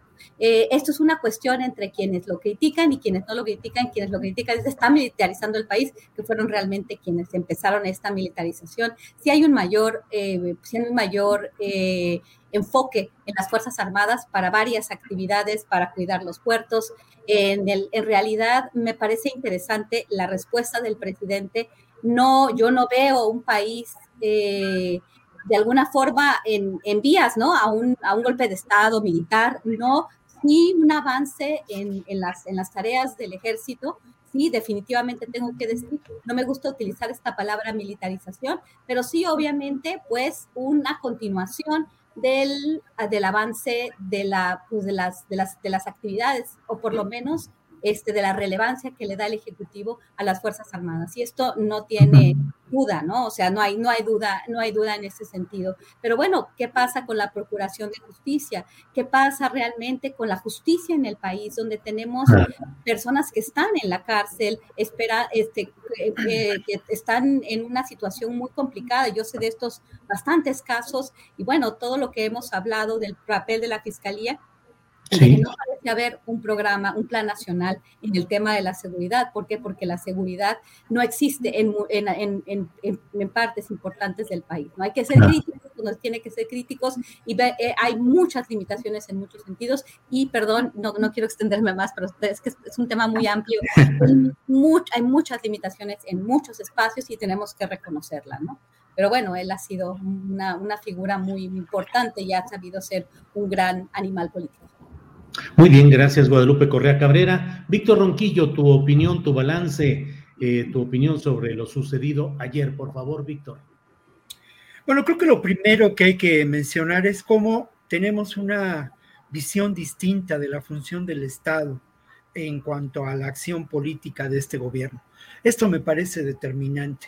Un Estado que busca eh, ser benefactor, que busca atender las causas de la pobreza, que tiene una política social definida. Esto no, no había ocurrido desde el periodo neoliberal. Seguramente vimos eh, estos elementos y los conocimos con lo que puede, pudo ser eh, la ideología del Partido Nacional Revolucionario, el proyecto político incluso del PRI en algún momento. Pero esto me parece fundamental y determinante. En esto estriba la mayor transformación a la que aspira este, este proyecto de gobierno. Y creo que eh, más allá de las limitaciones, más allá de la eh, conformación de esta cuarta transformación, pues uno puede considerar, y así lo hemos visto a lo largo de este periodo de gobierno, que se ha puesto y se ha generado el camino a seguir. Yo sí considero que se han establecido bases para lograr una auténtica transformación del país en diferentes ámbitos. Claro, que en cuanto al poder judicial y al poder eh, legislativo hace, hace falta mucho que hacer, pero hay, hay, hay elementos que podemos considerar de un avance en términos de la salud con el reto de la pandemia. Y es, eh, obviamente es una frase y algunas personas consideran que esa frase la emiten los adoctrinados por la cuarta transformación, pero hay que preguntarse qué hubiera pasado si la pandemia nos pilla con un personaje como Peña Nieto al frente del gobierno y sus eh, secretarios de salud y sus, eh, en fin, eh, dentro de un Estado que no buscaba el bienestar, sino buscaba el negocio. No abundo en ello. Mira, el otro, el otro tema, y a mí me parece aquí sí que, que el gran tema pendiente del proyecto de gobierno de López Obrador eh, bueno, hay avances también en, relación a lo fiscal innegables, ¿no? El hacer que paguen lo que deben las grandes empresas, los bancos, es fundamental. El tratar de abatir la corrupción con las limitaciones que implica el confrontarse a un sistema burocrático, criminal, que no solamente se da en la Procuraduría, en la Fiscalía General de la República, sino que tiene expresiones en diferentes espacios de la administración pública, no es cosa sencilla, cuando además, pues eh, en buena medida, muchos de los eh, actores, eh, de quienes trabajan, de quienes laboran, de los mandos medios, de, siguen perteneciendo al sistema y son parte de ese sistema que no acaba de morir eh, eh, que es un sistema esencialmente corrupto, ¿no? Generado por, la, por el proyecto político no solamente de Salinas de Gortari, sino el proyecto político eh, establecido después de la revolución. En fin, pero creo que la gran, el gran pendiente sin duda es el asunto de la seguridad, de la violencia, de la construcción de la paz. Ahí Mira, creo que tenemos muy pocos, muy pocos avances, es cierto, pero hay que tomar en cuenta también el legado, el legado eh, atroz de eh, la dimensión de una catástrofe humanitaria, ¿no? Y explicar las causas de esa catástrofe humanitaria tienen que ver precisamente, y doy la vuelta a la argumentación, con la eh, función que pudo haber tenido el Estado en la época del neoliberalismo. Sin duda, el Estado permitió que eh, se gestara lo que muchos teóricos consideran el capitalismo del saqueo, ¿no? Y esto genera eh, una enorme violencia, porque al final de cuentas la violencia es un instrumento de la guerra, y lo que vivimos fue ni más ni menos, y seguimos sumidos en esa realidad de una, de una guerra. Tuve ocasión esta semana de conversar con dos personas que yo aprecio mucho y que ustedes, una de ellas, la conocen muy bien y conocen su argumentación en torno a estos temas, ¿no? Con Osvaldo Zavala y con Marijose Rodríguez Rejas en torno a este legado atroz de la violencia. Y no hay duda que este legado atroz de la, de la violencia tiene que eh, mirarse desde esta perspectiva teórica distinta que eh, nos lleva no a dilucidar los amores y desamores de los narcos, a caer en este escándalo eh, de Netflix, ¿no? Y en este glamour falso que nos hacen creer para desviar la atención de estos fenómenos históricos que tienen que ver con una nueva versión del, eh, del, imperialismo. Esa es la realidad y hay que llamar a las cosas por su nombre y entender que esta transformación en el ámbito de la seguridad tiene que llevar adelante, tiene que seguir y tiene que, que desencadenar el desmontar estos aparatos de lo que yo considero un suprapoder, en donde se encuentra el poder político, el poder criminal, y el poder económico en muchas entidades de nuestro, de nuestro país con sus particularidades. Gracias, gracias. Víctor Ronquillo, eh, déjenme hacer aquí ya el acostumbrado breviario, pues ya de todos los uh, programas. Hace cinco minutitos nos desmonetizó YouTube porque el contenido de nuestro programa no es apto para los anunciantes. Ya es uh, rutina, ya nos nos sucede todas las veces, no sé realmente qué sea lo que hay, eh, pareciera que son grupos organizados que eh, se quejan ante YouTube alegando que hay cosas incorrectas en este canal y bueno, YouTube actúa de manera automática, eh, ahí sí que primero fusilan y luego viriguan, y bueno, simplemente para dejar constancia aquí en nuestro programa de lo que nos sucede con una preocupante frecuencia. Pero bueno, eh, Guadalupe Correa, em, sobre, no, empezamos con Ricardo. Ricardo, Ricardo, la continuidad de este programa, la restauración del programa Quédate en México. Eh, ¿Cómo lo ves? ¿Qué significa México? ¿Cuál es su postura? ¿Cómo ves este tema, Ricardo Ravelo? Bueno, ha sido es un tema polémico. Guadalupe, bueno, eh, ha, hecho muy buenas eh, aportaciones en la, en la crítica y en, este programa. Se reactiva, eh, eso leí, se reactiva el programa Quédate en México. obviamente, bueno, pues el gobierno mexicano lo primero que planteó a través de la Secretaría de Relaciones Exteriores es que pues requiere recursos, requiere que el gobierno de Estados Unidos le aporte lo acordado, lo que está considerándose para poder mantener a tantas personas extranjeras en México a la espera de que se resuelvan sus ingresos a, ese país. De tal manera que, bueno, pues eh, podemos esperar una, oleada importante de, centroamericanos, pues, de, gente de muchos países que eh, van a van a utilizar a México como un, lugar, un espacio de estancia que no se sabe bien a bien si va a ser corta, mediana o de largo plazo.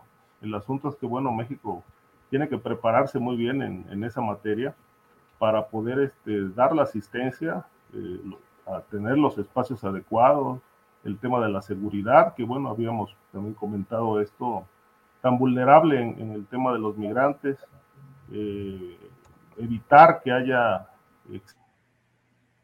excesos de fuerza por parte de la Guardia Nacional, como ocurrió en Chiapas, y bueno, pues determinar los lugares, los lugares más adecuados para que la gente pueda realmente eh, tener una espera eh, no tan desesperante. Y que pueda tener seguridad y pueda tener un, un lugar, un lugar seguro donde poder este, y llevar a cabo esta, esta espera que incluso puede ser larga. Eh, pero bueno, en este momento solamente está el planteamiento de, de, que Estados Unidos debe apoyar con los recursos ofrecidos, pero no se ha determinado realmente cuánta cantidad es la que, por lo menos no lo tengo yo claro en, en ese sentido, de qué estamos hablando, de qué cantidad de migrantes se esperan puedan ingresar al país eh, y, bueno, pues establecer toda la, la logística para, para que el programa pueda funcionar realmente sin que se desborden eh, eh, la desesperación, la violencia, etcétera, ¿no? Pero creo que lo que sí está por, por determinarse es este, a partir de, de qué sumas se requieren para que el gobierno mexicano pueda realmente acatar, atender este programa debidamente. Gracias, gracias Ricardo Ravelo. Guadalupe, ¿qué opinas sobre este tema del cual efectivamente tú has hablado y has comentado con toda oportunidad y con toda atingencia durante ocasiones anteriores? Pero, ¿cómo ves este tema, pues, de la reinstalación, el regreso de este programa de Quédate en México? A mí me parece una, una decisión muy lamentable del gobierno mexicano. Eh, con todas las palabras lo puedo decir, muy lamentable. Eh, principalmente porque, bueno, pues esto es una responsabilidad que tiene Estados Unidos. La gente quiere ir a Estados Unidos. ¿Por qué? Porque ahí hay trabajos, ¿Por qué? Porque la responsabilidad que ha tenido el país en muchos de los conflictos en Centroamérica y en otras partes del hemisferio, y estoy pensando no solamente en Guatemala, Honduras, en El Salvador, estoy pensando en Nicaragua, en Ecuador, por toda la intervención estadounidense en, Latinoamérica. Y de alguna forma, al igual que Donald Trump, eh, el, gobierno de Joe Biden, con esta cara, eh, de alguna forma, esta doble cara, dice, no, yo no estoy de acuerdo, eh, a mí eh, la Suprema Corte me empujó a hacer eso, pero ellos estuvieron trabajando todo este tiempo para negociar con México el llevarle y dejar a los migrantes eh, que están pidiendo asilo, dejarlos en México. ¿Para qué? Para ellos poder tener esta estrategia que le llaman de deterrence, para, para, para no hacer que los, para poder tener una, una función eh, con este tipo de políticas para que los migrantes no quieran ir porque van a esperar en México, porque lo que no quieren es, es supuestamente es bajo la lógica de que los migrantes eh, que están pidiendo asilo lo hacen por, porque lo hacen sin un caso, entonces esto los va a detener de hacer esto. Lo vimos durante el periodo de Donald Trump que esto no necesariamente se dio de acuerdo a las agencias estadounidenses fue un programa exitoso, así lo han, lo han planteado. Y bueno, la administración de Joe Biden dice, bueno, pues ni modo, yo estoy atadito de manos, pero no lo puedo implementar si México no dice que no, y México ya dijo que sí.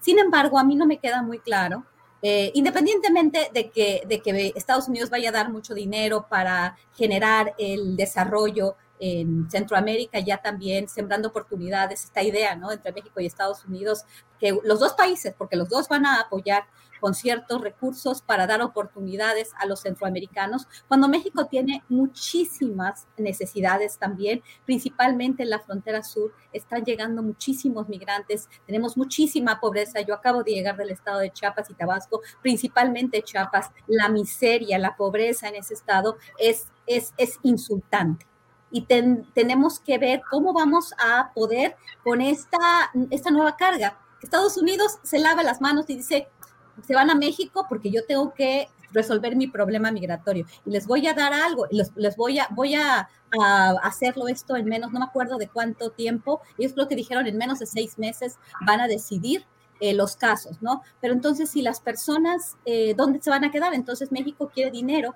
para, eh, para que se apoye a las ONGs, muy probablemente todos este tipo recursos van a ser eh, administrados por USAID, con todo lo que USAID y su presencia ha representado para México y para el resto de América Latina. Si quieren, alguna vez podemos hablar del papel de la USAID, del Departamento de Estado, no solamente con presencia en programas supuestamente eh, sociales, sino también en medios de comunicación. El USAID ha estado presente en toda América Latina y no precisamente para dar apoyo. Esa es la cara bonita, la mano blanda de los derechos humanos y de los apoyos internacionales por parte de los Estados Unidos. Entonces, entonces no sé cuánto dinero cuáles son realmente las, las responsabilidades de Estados Unidos, realmente el, tema de cómo van a llevar a los migrantes al interior de la República, no los van a dejar en Nuevo Laredo, en Reynosa o en, o en las ciudades de, Sonora. Creo que hay muchos, muchas dudas todavía con relación a, a este programa. ¿Y quién va a cargar el costo de estas personas vulnerables que van a estar en un país que aún es muy vulnerable en cuestión de seguridad. Creo que eh, la política exterior de Andrés Manuel López Obrador, ahorita con Marcelo Ebrard en la Cancillería, ha sido presentada con bombo y platillo y este tipo de decisiones me hacen dudar bastante de la soberanía, de la capacidad que tiene México para negociar estos espacios. Creo que en, este, en, esta, en esta aprobación del gobierno de México con tanta indefinición, gana definitivamente Estados Unidos, hace su política migratoria. Eh, de Joe Biden se presenta como, ya ven, yo continúo para los, para los republicanos y para los conservadores del Partido Demócrata, yo hago y hago deterrence. Yo paro a los migrantes y los mando a México. Eso le manda a los votantes eh, conservadores en Estados Unidos un mensaje para que apoyen al Partido Demócrata en las próximas elecciones. Eso le ayuda a Joe Biden, eso le ayuda al gobierno estadounidense y el costo lo carga el patio trasero, que es México. Me parece una muy, muy triste y desafortunada decisión por parte del gobierno de México, inhumana también, porque sabemos que los albergues en México no tienen la infraestructura para ser tercer país seguro, porque México no es un país seguro. Gracias, Guadalupe. Víctor Ronquillo, pues eh, sobre este mismo tema y efectivamente el propio gobierno federal, el presidente de la República, señaló de una manera muy directa y muy cruda a, esta organización de ayuda de Estados Unidos eh, y ahora pues viene de regreso en, esta, en, este, en este planteamiento que estamos viendo. A mí también me ha preocupado, me, me ha hecho sentir mal el ver que en lugar de defender nuestra soberanía, lo que estemos haciendo es estirar la mano para que nos den dinero y para que podamos cumplir con los propósitos de descarga que está usando el gobierno de Estados Unidos hacia México. Pero sí, no, no. No, tienen razón los tres, desde luego, ¿no? Mira, yo creo que es la vieja política, genio y figura hasta la sepultura. Es otra vez la política del garrote y la zanahoria, ¿no? Por una parte, sembrando, vi, sembrando oportunidades, sembrando futuro, que pues nos haría pensar en una perspectiva diferente para atender el problema migratorio, ¿no? con recursos y con un proyecto pues que sin duda es, es social y de atención a las causas económicas de la migración que no solamente se migra por causas económicas, pero en fin, lo lamentable es que el garrote pues es mucho más grande que la zanahoria, como suele ocurrir en la relación de Estados Unidos con nuestros países, ¿no? Es eh, lamentable y yo quisiera detenerme un poco en la condición que enfrentan los migrantes que lamentablemente han sido víctimas de la negación a su derecho de asilo, de la negación a su derecho de emigrar, de la negación a su derecho a la vida. ¿Y cómo se encuentran esos migrantes? Pues eso lo hemos documentado y aquí hemos compartido con, con ustedes, con el público que nos escucha, cómo se encuentran en Tijuana, en el famoso Chaparral, de una manera terrible, en condiciones infrahumanas, cómo se encuentran en Ciudad Juárez, cómo se encuentran en Matamoros, en Nuevo Laredo, se encuentran en, condiciones muy difíciles. Particularmente lo que ocurre en Tijuana eh, es eh, muy doloroso, porque en Tijuana los eh, albergues, como lo señalaba Guadalupe Correa, que ha generado la propia sociedad civil han sido desde hace mucho tiempo ya rebasados por la demanda que se vive en estas condiciones.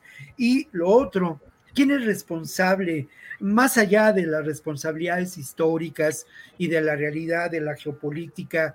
¿Quién es responsable de la condición que enfrentan estas personas migrantes?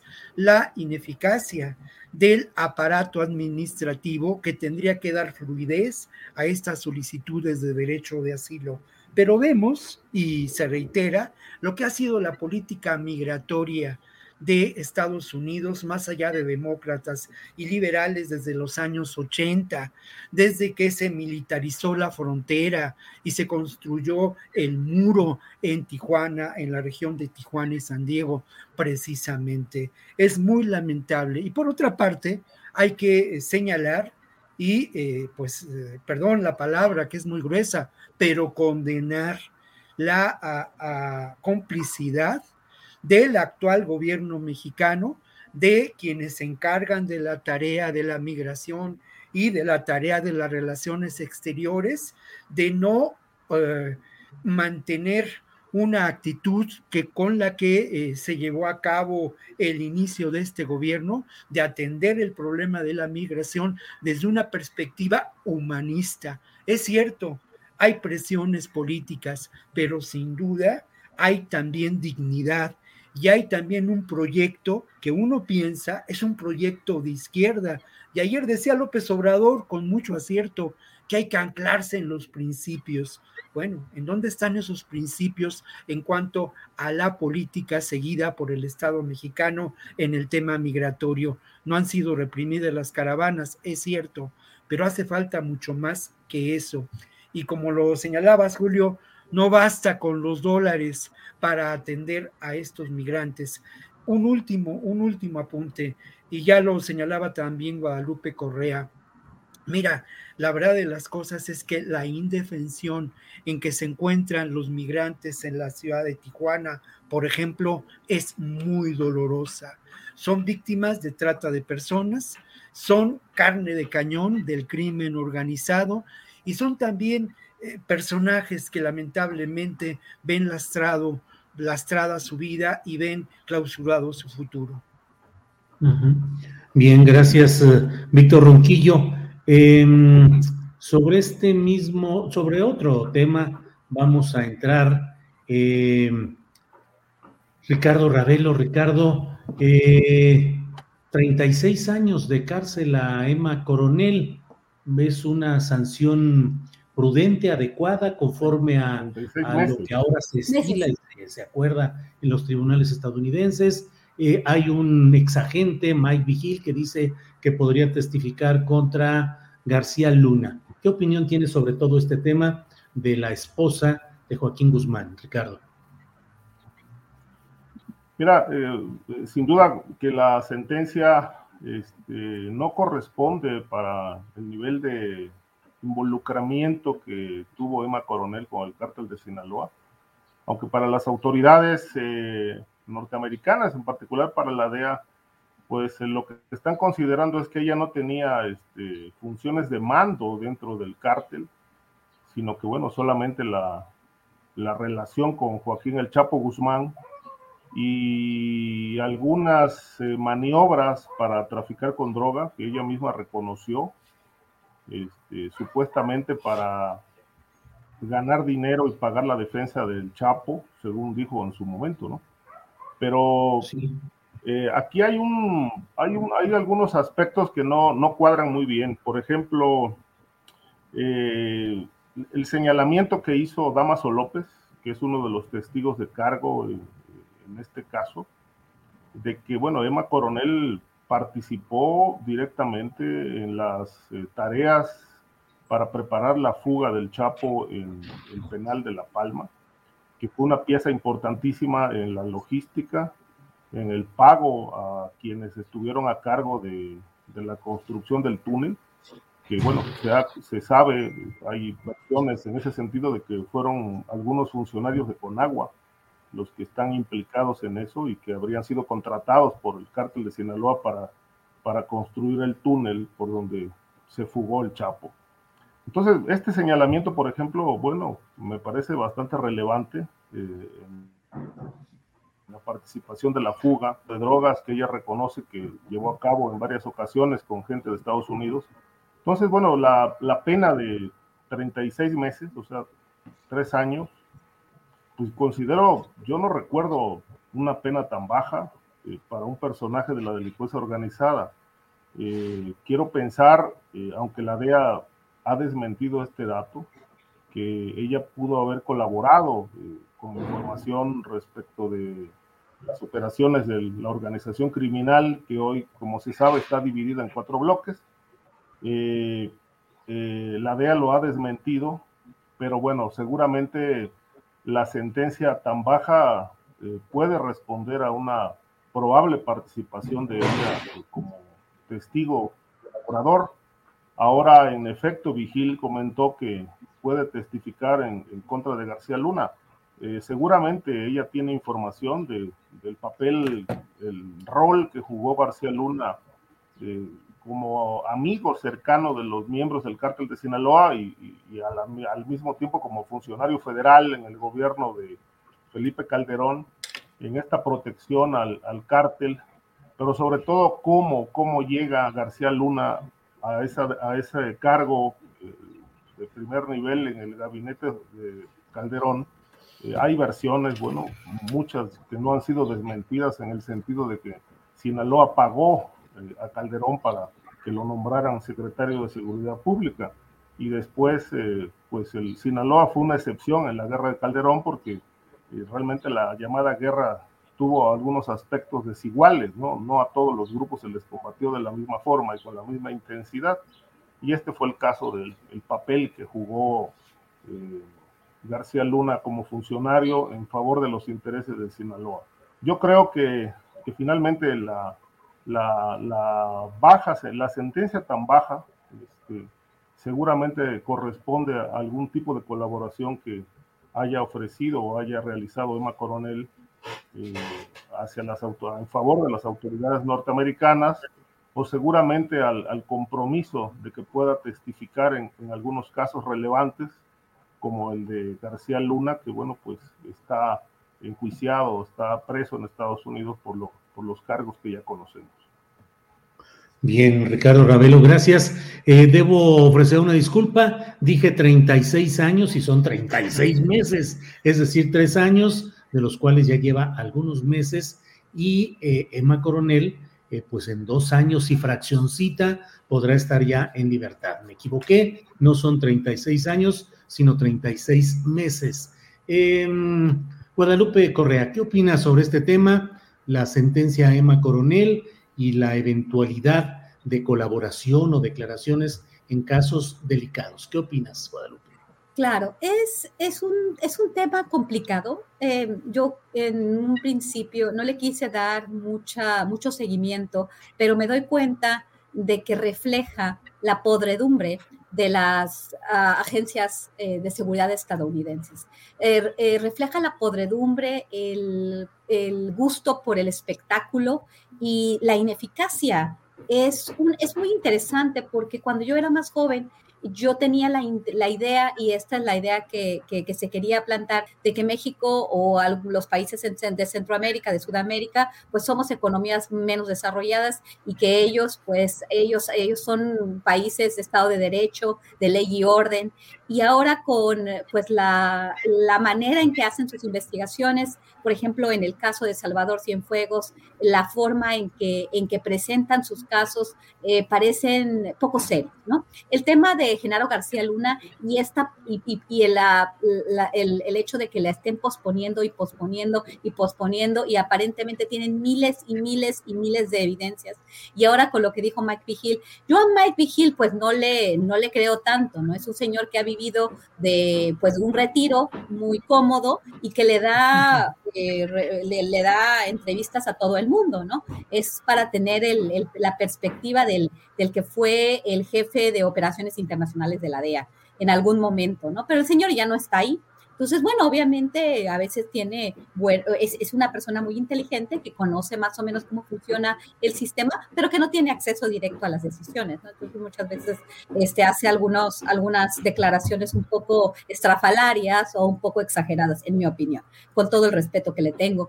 Eh, pero en este caso me pareció interesante su perspectiva, sus puntos de vista con relación a la posibilidad de que este tan bajo, eh, esta tan baja sentencia, que es muy baja, y, mucho más porque sabemos lo que significó el cartel de Sinaloa. Por lo menos es lo que Estados Unidos hizo cuando prepararon este gran eh, juicio, ¿no? el juicio del año, el juicio del capo eh, esposo de, Emma Coronel, este, el Chapo Joaquín, el Chapo Guzmán lo era, ¿no? Y entonces, eh, en, en el sentido de que se ha causado tanto daño, inclusive a muchachitas jóvenes, inclusive trata de personas, no nada más eh, tráfico de drogas, o sea, se le presenta como el peor, el, el, el, ser más despreciable y a su organización como la más sanguinaria y perversa. ¿Cómo es posible que una persona que directamente estuvo vinculada a actividades tan serias tenga simplemente que estar en la cárcel dos años y un poquito más? Es, es algo que no lo puedo entender. Pero esto que dice Mike Vigil, que puede ella llegar a testificar, porque seguramente eh, me, da la impresión que García Luna no quiere, como se ha querido, no quiere eh, negociar. Entonces se va a hacer un otro gran espectáculo, como fue el juicio del Chapo, como los estadounidenses lo han hecho. Se ven muy poco serios sus, sus, eh, agencias de seguridad, inclusive el Departamento de Justicia, con todo este espectáculo que, llama mucho la atención. ¿Por qué? Porque se enfoca en, en, cuestiones que llaman la atención a un público poco educado en cuestiones de seguridad, porque realmente no sabemos cómo se trafica bien la droga y, porque las drogas siguen llegando a Estados Unidos. Entonces, realmente todo este espectáculo no les ha servido de nada, cada vez más drogadictos en la Unión Americana, cada vez más grandes las, las, eh, los espacios de, de, adicción, las adicciones este, por sí mismas, pero, pero eso sí, ¿no? Emma Coronel y todos los medios de comunicación hacen perfiles de Emma Coronel. Es impresionante lo que fue Emma Coronel para los, para, hasta, hasta Vanity Fair, no me acuerdo, no, no fue, fueron varios New Yorker y todos estos hicieron, hicieron varios eh, perfiles, ¿no? Sobre, sobre la narca, ¿no? Y las mujeres en el narco. Eh, eh, es, es, algo que todavía no, no me queda muy claro, ¿no? Esta, esta sentencia tan corta, esta vinculación directa a una organización que ha hecho mucho daño al mundo, que ha hecho mucho daño a México y a Estados Unidos, y con esta sentencia, pues nos puede decir o nos puede apuntar a lo que dice Mike Vigil, pero pues todo esto es un espectáculo y muchos de los que están teniendo opiniones pues no tienen la información eh, clasificada, ¿no? Vamos a ver qué sucede, pero sí, me llama mucho la atención y me provoca un sentimiento nauseabundo todo lo que está sucediendo en este caso. Gracias, Guadalupe. Eh, Víctor Ronquillo, ¿cómo ves este tema de Emma Coronel, su sentencia tan breve y las posibilidades de una lengua larga en posteriores diligencias judiciales en Estados Unidos? ¿Qué opinas, Víctor? Antes de responder a la pregunta, yo quiero eh, enfatizar lo que ha dicho Guadalupe Correa, ¿no? Cabrera. No hay duda, ¿eh? es un espectáculo es un espectáculo y ese espectáculo aleja de la comprensión verdadera, profunda de los problemas de la realidad histórica, de eh, el narcotráfico, de su instrumentalización para lograr eh, apropiarse de recursos para generar y construir mecanismos de guerra a nivel continental. Y esto es muy importante señalarlo y decirlo. Y obviamente a lo largo de décadas hemos atendido a voces que construyen esta realidad mistificada, falsa, de estos grandes personajes del narco.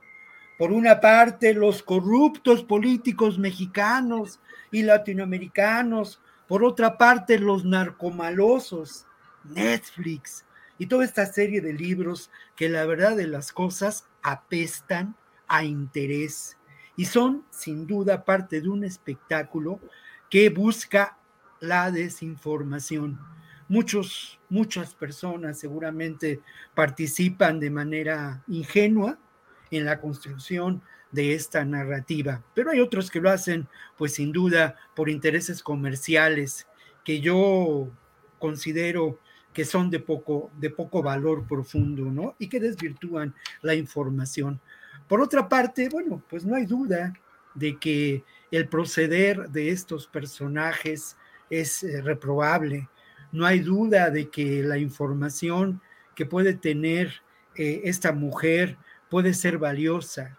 Eh, para las agencias de seguridad de Estados Unidos.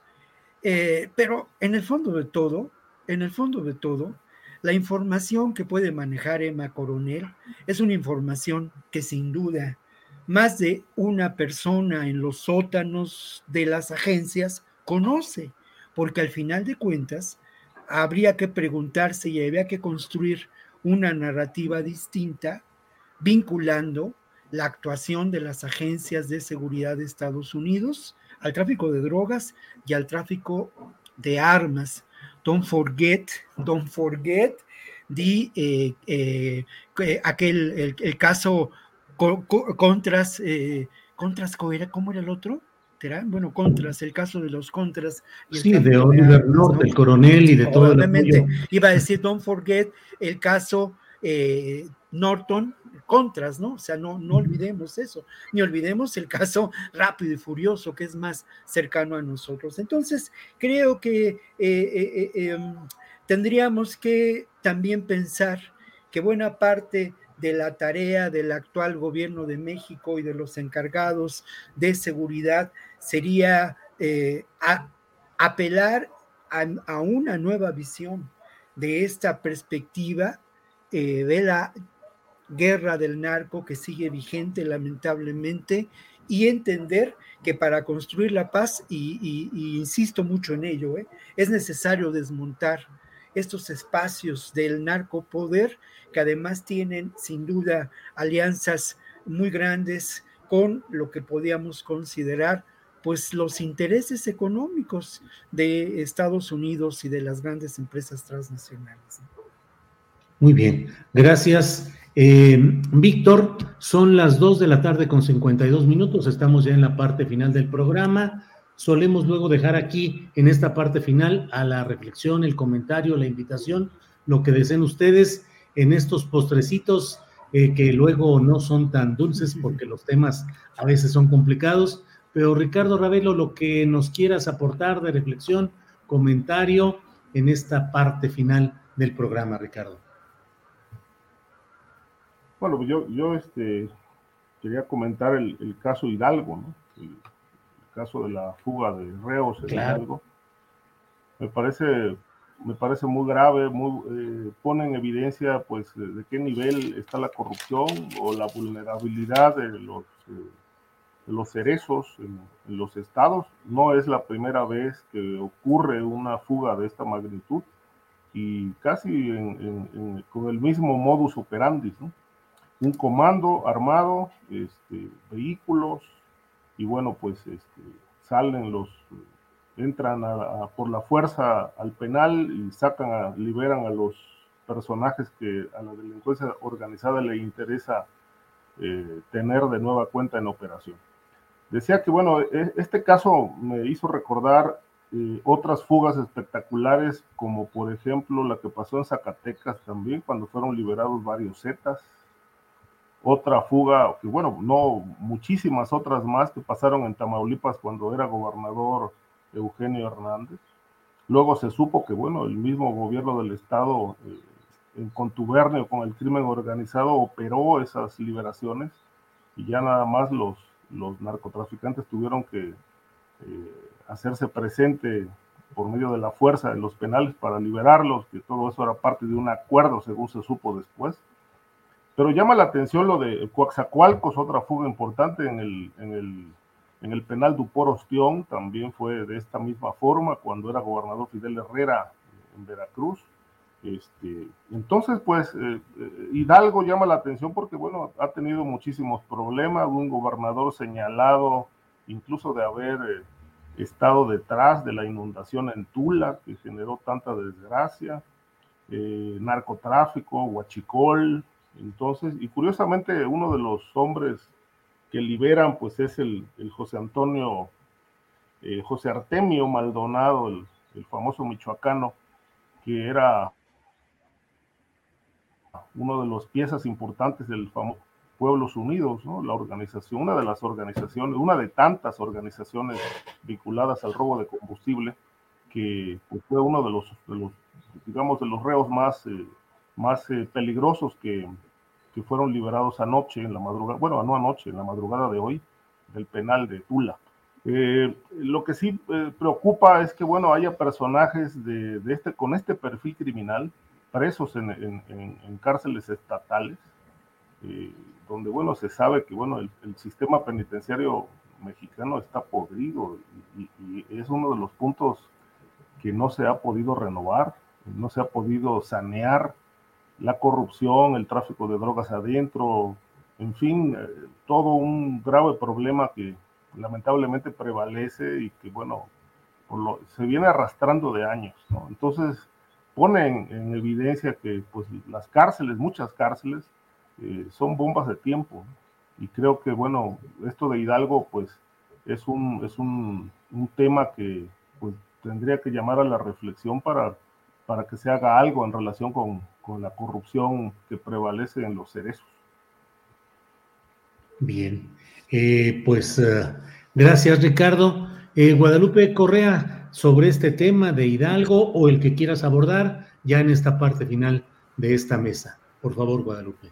Yo creo que voy a abordar el tema de, lo de Hidalgo rápidamente, aunque tendría, tenía ganas de abordar un, tema que, sobre el que escribí en mi columna de esta semana, que se llamaba eh, la caravana del Build Back Better y lo que significa a estos grupos de activistas para que de alguna forma mueven eh, sentimientos para, para poder avanzar en, en, la, en, la aprobación de ciertas legislaciones o en la legitimación de ellas. Pero voy a decir mejor, voy a eh, ceñirme a la propuesta de Ricardo con relación al penal en Tula y a la capacidad que han tenido estos grupos que aparece irrisorio, ¿no? Cómo llegaron en, en, un, en, una, en un coche repartidor, parece ser que de, de gas, ¿no? Creo que era, este, y la capacidad que tienen estos grupos, ¿no? Pero en lugares particularmente interesantes.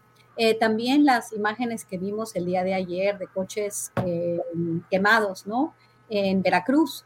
Tenemos puntos neurálgicos eh, muy importantes eh, que donde ha habido construcción de, infraestructura para la cuestión de energía y que son puntos neurálgicos por el tema de la minería y de los minerales que ahí se encuentran.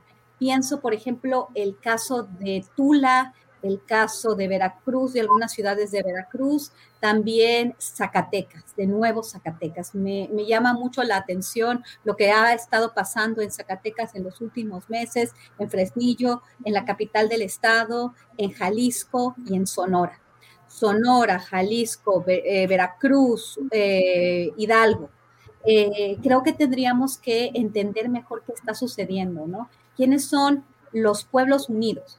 Son un grupo que de alguna forma surge como autodefensa, están vinculados a la delincuencia organizada de alguna forma, o son grupos que se han dedicado a una actividad en particular, criminal, y con quién han estado relacionados, quién les ha dado protección. Son respuestas a preguntas, las respuestas no las tengo ahorita, pero creo que esto llama a que otra vez hagamos un, ejercicio para, para poder clasificar estos grupos y entender lo que está sucediendo en México. En Estados Unidos les suelen llamar a todos estos grupos drug cartels, los carteles de la droga, o DTOs, o no sé cómo les dicen también, TCOs, ¿no? Porque todo lo, lo piensan en, el tema transnacional. Me da la impresión de que, este, que algunos grupos, como el Grupo de Pueblos Unidos, no es un grupo que, que tiene una actividad necesariamente importante a nivel transnacional por cómo está configurado, ¿no? Pero bueno, no lo sé bien. Habría que entender qué es lo que está sucediendo. El centro neurálgico del cartel Jalisco Nueva Generación, estoy hablando de otra cosa, este es el estado de Jalisco, ¿no? Y, y, entonces ellos tienen presencia en otros lugares del país y aparentemente grupos como Pueblos Unidos o grupos de autodefensa se forman para hacerle frente a pues, el, ataque de, grupos como el cartel Jalisco Nueva Generación. ¿Quién es el cartel Jalisco Nueva Generación? ¿Por qué está causando este tipo de, de violencia en ciertas partes del país? Son preguntas que se ponen en la mesa para que las podamos contestar en el futuro, porque México sí está teniendo un problema importante de seguridad y no creo que el diagnóstico sea el correcto, ¿no? Y en ese sentido sí soy crítica de, de la, de, las, de, los resultados, ¿no? Que se presentaban en el informe, en el tercer informe de gobierno eh, por parte del presidente Andrés Manuel López Obrador. Muchas gracias. A ti, Guadalupe, muchas gracias. Víctor Ronquillo, te toca cerrar la mesa con tu opinión sobre lo que quieras, Hidalgo, algún, el tema que tú desees. Por favor, Víctor. Bueno, no, no, no hay duda de que hay que entrarle al tema, al tema de Hidalgo. Y yo quisiera solamente reconocer algunos aspectos que son eh, muy interesantes en cuanto a este caso, ¿no?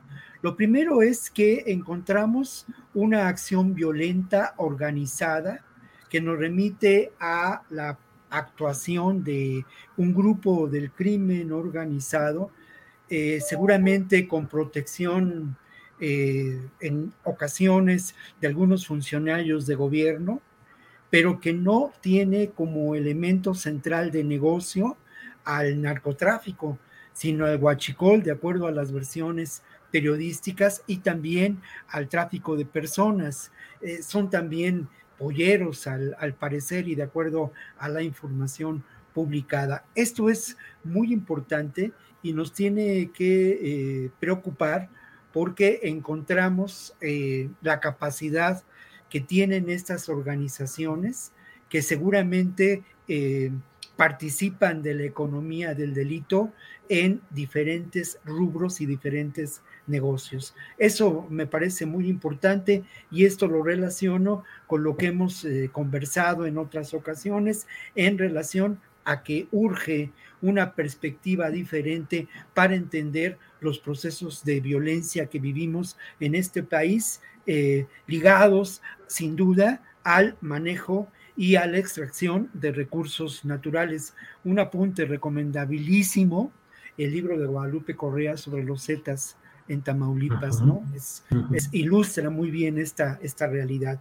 Y bueno, otro elemento que, que, quiero hacer mención y que de alguna manera también ha estado tocado de manera tangencial en algunas de las mesas de trabajo de los jueves, pues es el tema, sin duda, de la presencia de grupos paramilitares en nuestro país grupos paramilitares que tenemos que mirar ahora desde esa perspectiva, que incluso tienen como respaldo a instituciones del propio gobierno, habría que preguntarse hasta dónde tienen vínculos con las propias Fuerzas Armadas, cómo funcionan en relación con ellas, cómo operan en diferentes entidades del país y que, y que tenemos que apartarnos de esta visión elemental eh, de corruptos políticos y narcos malotes para entender una nueva dimensión de esta realidad y de este problema, la irrupción de grupos paramilitares en nuestro país,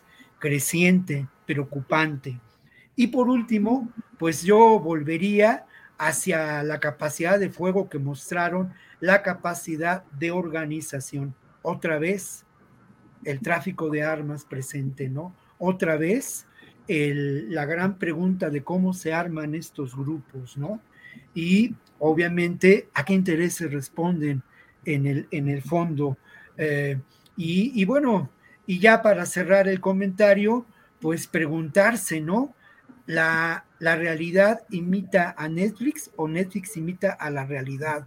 Este caso y este episodio parece proveniente de uno de los eh, capítulos de cualquier serie de Netflix que retratara la actividad, ahí sí, de los narcos, ¿no? Pero mañana o pasado se le va a ocurrir a alguno de los brillantes guionistas de estas series, pues contar la historia de Pueblos Unidos e incorporarla a alguno de los capítulos de Narcos México, por ejemplo, ¿no?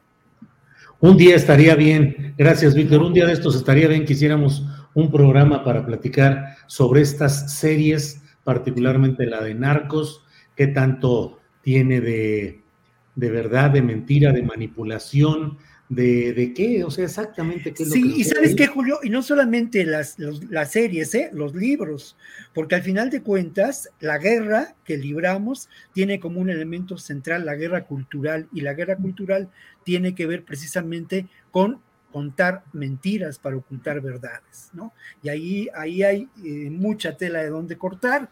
A, propósito de novedades editoriales recién publicadas, con mucho éxito y con un gran despliegue comercial. Víctor, muchas gracias. Ricardo Ravelo, muchas gracias y buenas tardes por esta ocasión. Ricardo quería decir algo. Ah, perdón, Ricardo, adelante. Hay nada más un, puntito ahí a propósito de lo que dice eh, atinadamente Víctor. Eh, a mí me lleva, me, extraña mucho que, no se conozcan demandas de propiedad intelectual en contra de Netflix o de todas estas cadenas que están eh, promocionando series de narcotráfico, porque se montan en las historias que ya son públicas, se roban la información, la hacen propia y luego la presentan en estos guiones eh, cinematográficos que, que, están manejando a través de series. Se han robado todísima la información de muchos autores este, y obviamente eh, no hay ninguna retribución ni demandas. Este, yo creo que si esto realmente estuviera ocurriendo en Estados Unidos, bueno, pues ya estas cadenas hubieran quebrado ante tanta demanda por robo de información, un delito de propiedad intelectual que lo vemos constantemente en casi todas las series de este tipo. Sí, a mí también me llamó mucho la atención el hecho de centrar tanto en estos capítulos de la nueva temporada de esta serie en, la figura de Carlos Jan González, que es indefendible, que no tengo ninguna duda de la manera como se hartó de llevar dinero público a sus arcas personales y familiares, es decir, ninguna defensa de él, pero cargada la tinta solo en él como si fuera el único personaje de todo el enorme elenco que sabemos y que conocemos. A ver si un día de estos dedicamos todo un programa a platicar ese tipo de cosas. Guadalupe. Me parece excelente, Julio. Tengo muchos, muchos ejemplos. También, no nada más de las series de Netflix, sino de libros académicos que también podemos analizar.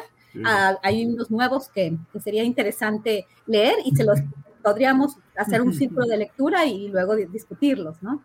Este, les, les, les, agradezco mucho y como siempre un placer con todos ustedes, Julio, Ricardo y Víctor. Gracias. Gracias, gracias Guadalupe. Eh, Víctor Ronquillo, muchas gracias y buenas tardes.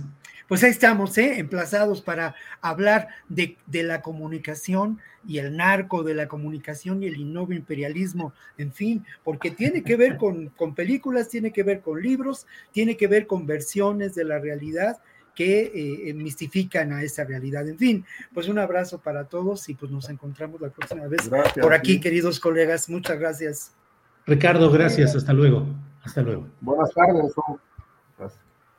Bien, bueno, pues vamos a seguir con nuestro programa. Vamos ahora con Adriana Buentello. Adriana, que debe estar ya por aquí, lista para regresar a escena. Adriana, ya estás aquí.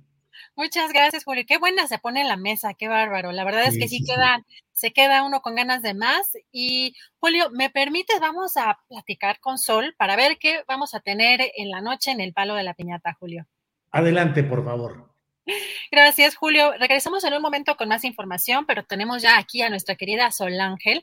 Yo estoy ansiosa porque hoy, hoy es un, va a ser un gran, gran, bueno, siempre, pero este tema, la verdad es que no sobra en esta en esta época seguir tocando estos temas que parece que siguen siendo complejos. Sol, ¿cómo estás? Buenas tardes. ¿Qué tal, Adriana? Muchísimas gracias otra vez por estar aquí este, hablando del tema y qué gusto, la verdad, que gusto saber que, te interesa el tema. La verdad es que, digo, siento que eh, hablar del pacto patriarcal en específicamente, digo específicamente, eh, es siempre es complejo porque además no, la gente muchas veces no entiende de qué, de qué hablamos cuando hablamos de pacto patriarcal, ¿no?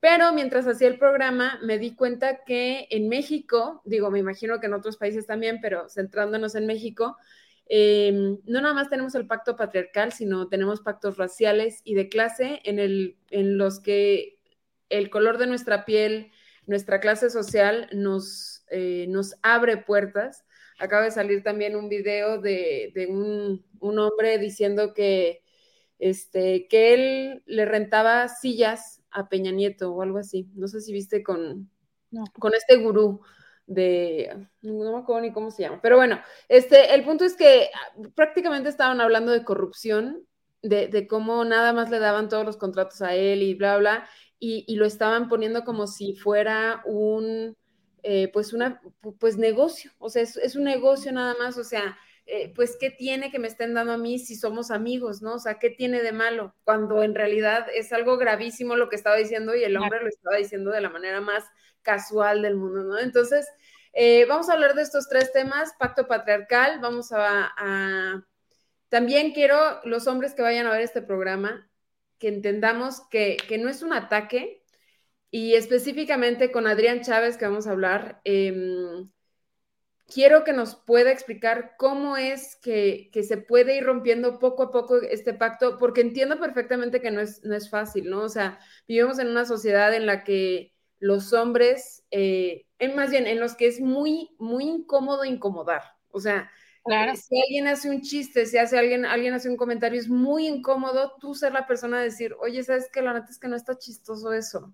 O la verdad es que no está chido que estés mandando estas fotos, o no está chido que le estés haciendo esto a tu pareja, ¿no? O sea, no, es muy, muy incómodo. Entonces, cómo podemos ir poco a poco, porque la verdad es que esta lucha de los feminicidios, de la violencia de género, eh, del machismo que, que, viven hombres y mujeres, no, no vamos a poder solas las feministas luchando contra el mundo, ¿no? O sea, necesitamos de todas, todos eh, y todas las personas que quieran unirse. Entonces, bueno, vamos a hablar de esto y vamos a hablar también de lo racial.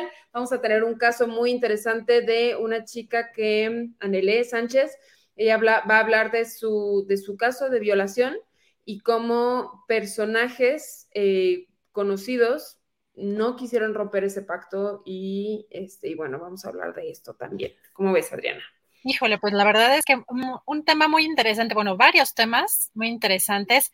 Siempre, además, ¿sabes qué? Lo que me he topado recientemente, Sol, que muchas veces uno tiende a en lo individual, pues analizar con una visión pues muy individualista, su caso muy específico. Entonces, eh, creo que estos temas de los que hablas pues también parten de una cuestión estructural, ¿no? Tanto en el tema del feminismo, del patriarcado, el tema de clase y del racismo, pues es obviamente es una cuestión estructural, ¿no? Y, por eso vemos también de pronto ciertas aberraciones como el tema del racismo a la inversa y gente que, se siente, que se siente discriminada por ser blanco, por ser, este, bueno, en fin.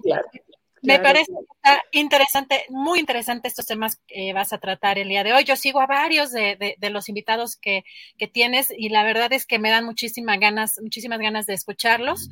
Y pues te vamos a, a seguir a las 8 de la noche ahí en, aquí en, este canal. Así es. Y por último, antes de que se me olvide, porque es una parte importante del programa, que también vamos a ver cómo podemos lidiar nosotros como, como individuos en, el momento en el que se acusa a un ser querido de abusador, ¿no? Creo que también eso es algo muy importante que muchas veces no nos enseñan cómo lidiar. Y, yo el otro día tuiteé y, me parece que es importante, o sea, yo como mujer estoy lista, lista eh, constantemente en que una mujer que me diga, yo conozco a tu mejor amigo, yo conozco a tu ex o yo conozco a cualquier hombre que esté cerca de mí y que me diga, ¿y me hizo esto o esto o esto y yo saber cómo lidiar con eso, ¿no? Entonces, em, bueno, va a estar muy interesante en general. Nos vemos a las 8 y, este, y pues ahí también le, le podrán hacer las, las preguntas que quieran, perdón, a los invitados. Pues ahí te vemos eh, con muchísimas ganas, querida Sol. Este, este y todos los temas que tocas, la verdad, muy importante. Solo pues nos vemos en la noche y ahí puestísimos. Gracias, hasta luego. Gracias, Sol. No se les olvide, hoy a las 8 de la noche en este mismo canal, la verdad es que siempre es un deleite escuchar a Sol y a sus invitados. Y Julio, regresamos con más información. Pues no sé, Julio, si recuerdas, te comentaba hace ratito que, bueno, el presidente va a andar de gira, pero también va a estar de gira en el Estado de México y aquí eh, en la Ciudad de México en Hidalgo este fin de semana. ¿Y qué crees, Julio? Bueno, eh, si te acuerdas, el, ya este domingo iba a ser el informe también de Claudia Sheinbaum, de la de gobierno, pero para estar en la gira con el presidente López Obrador, pospuso este informe para el próximo miércoles. Si te parece, vamos, vamos a escuchar este video. Eh, pasarás un informe a la tarde o lo vamos a cambiar para qué bueno que lo preguntas para el miércoles 8 el miércoles 8 en la tarde. Eh, movimos el informe para acompañar al presidente. Se va a visitar eh, cuatro lugares. En el caso del domingo iremos con el gobernador del Estado de México y de Hidalgo a um, Santa Lucía y posteriormente al proyecto del lago de Texcoco entonces pospusimos nuestro informe para el próximo miércoles en la tarde. Pues eh, el presidente de la República hace bien en eh, hacer ahora una gira por el Estado de México, donde la verdad, pues eh, las, la realidad del Estado de México es terrible de un abandono institucional, de una falta de gobierno de este personaje que yo siempre suelo decir que es un holograma porque solo está la imagen de que hay un gobernador, pero en los hechos se tiene un abandono absoluto en esa entidad, donde siempre ha gobernado el PRI, donde ha habido siempre camarillas históricas de priistas, la más reciente, la de Peña Nieto, el grupo Atlacomulco en lo general, de Jan González, de quien hablábamos hace unos minutos. En fin, qué bueno que vaya el presidente de la República y ojalá y haya atención a los gravísimos problemas que suceden en esta entidad. Y luego en la Ciudad de México, pues también va a ser importante ver el empuje del presidente López Obrador. No sé exactamente a cuáles eh, alcaldías vaya, pero desde luego, pues varias de ellas están en poder de opositores tanto al presidente de la República como a Claudia Sheinbaum, y ya veremos cuál es el manejo político que va dando el presidente en ese esquema. Y bueno, pues Claudia, pues eh, en los afanes eh, políticos de la temporada, pues pasa su, la fecha de su informe, prefiere pasarla a otro lado para dar paso a la, a la gira presidencial. Pues ya veremos cómo, cómo transita todo esto, Adriana. Julio, y, ahorita que mencionas que es un holograma, bueno, también la movilización del gobernador en las redes sociales, pues es completamente fabricada, es muy sencillo, e, es más, digo, gente como Alberto Escorcia especializados en esos temas, por supuesto que lo detecta fácilmente, pero hasta gente que no tenemos esos programas tan sofisticados o que son un poco más eh, complicados para, para procesar, nos damos cuenta a la hora de que se posicionan ciertos temas como las tarjetas rosas, como cualquier inauguración de quién sabe qué cosa, bueno, hay una coordinación, pero una cosa Julio, grosera, grosera porque hasta lo más burdo que te puedas imaginar de fácilmente uno detecta, ¿no? Eh, todas estas cuentas que además tú te asomas, no siguen a nadie que tú conozcas, pero además todo el tiempo están retuiteando, eh, por supuesto, este tipo de, eventos, pero solamente salen en momentos determinados. Así que me llamó la atención esto que dices del holograma, porque también así actúa la movilización en las redes sociales, Julio. Y en los medios convencionales, ¿eh, Adriana? en ah, la prensa escrita, televisión, radio. Así está lleno, lleno, lleno de, de información positiva que obviamente es pagada. Perdón, Adriana, iba a decir. no, tienes toda la razón, Julio. Bueno, fíjate que hay un tema que me gustaría comentar contigo que me parece importante. Ahora que está el tema de la reforma energética, pues eh, nuestros em, colegas de luces de la resistencia en esta campaña que está conformada por pueblos y organizaciones sociales, cooperativas y colectivas de diversas partes de México en este contexto de este debate. Ayer tuvieron un evento, una conferencia, eh, dieron una conferencia y pues lo que están pidiendo, están proponiendo pues hablar de pues a fondo de este modelo energético y la transición socioecológica que México necesitan. Julio, están convocando una discusión pública que comparten la relevancia de limitar la participación en la generación de la energía eléctrica de las grandes empresas privadas, pero señalan que el debate sobre la energía ocupa amplios espacios en nuestro mundo, desde paneles internacionales, foros científicos, hasta programas en medios de comunicación, pero que no debe ser una cuestión exclusiva de los expertos buscan que se abra una conversación colectiva que permita imaginar, formar y usar usos distintos de este bien común y por ello creen que es necesario democratizar y transparentar este tema debido a su carácter estratégico y vital. Aquí ellos plantean en esta, en, este, en esta conferencia que dieron ayer que es ineludible ampliar el debate hacia las desigualdades estructurales y visibilizar quiénes son los sectores sociales que más consumen energía y cómo lo hacen. Ellos plantean que las industrias que principalmente consumen eh, pues eh, más eh, este recurso pues en el sector minero, cementero, el siderúrgico y maquilador. Ellos señalan que consumen tres veces más electricidad, por ejemplo, que el conjunto de la población. También otro tema importante, Julio, que ya se ha señalado aquí en este programa, ven con preocupación que el gobierno declare territorios eh, estratégicos porque consideran que seguirá abierta la puerta a expropiaciones sin diálogo y mediante el uso de eh, fuerzas gubernamentales como en el caso de la Guardia Nacional o el Ejército. Ellos dicen, vemos el despojo se hace, que se hace más evidente a través del acuerdo emitido por el presidente López Obrador el pasado 22 de noviembre, mediante el cual el Estado considera de interés público y seguridad nacional la construcción de proyectos energéticos y obras de infraestructura, tales como nuevas plantas eléctricas o estaciones y tendidos eléctricos de alta tensión para aumentar la capacidad de generación. Esto, Julio, me parece interesante, es algo de lo que plantean eh, pues varias organizaciones que pues puedan ellos también participar en esta discusión y en este debate, Julio. Bueno, pues sí, efectivamente hay muchas voces y muchos temas. Qué bueno que los agregas a, a nuestro programa, Adriana, para tener pues también la visión de lo que está sucediendo en estos ámbitos. Por otra parte, Adriana, aprovecho para eh, pues esta sección que podemos ir yendo inaugurando, así como de la noticia en clave, algo así, en la que no pronunciemos las palabras ni las cosas que puedan significar problemas en este canal de transmisión. Entonces lo que sucede es que se ha informado que han detenido a la persona eh, al jefe, a uno de los principales implicados en todo aquello que sucedió en, Bavispe, Sonora, en 2019, relacionado con la familia Levarón. Eh, eh, el propio Julián Levarón confirmó que había sido ya apresado uno de estos personajes, el R7, Rubén Armando, y pues está detenido y eso se irá viendo cómo avanzan las investigaciones en este caso delicado. Bueno, pues eh, Adriana, creo que es todo lo que tenemos o queda algo más por ahí en la libreta de Adriana. ¿Queda algo más? No, ahora sí, pues estamos eh, al día. bueno, que sigan también, hay que recordarles, Julio, que sigan en la página de julioastillero.com. Eh, ahí estamos actualizando constantemente la información de aquí hasta el día de mañana y además recuerden mañana no faltar con la mesa del más allá.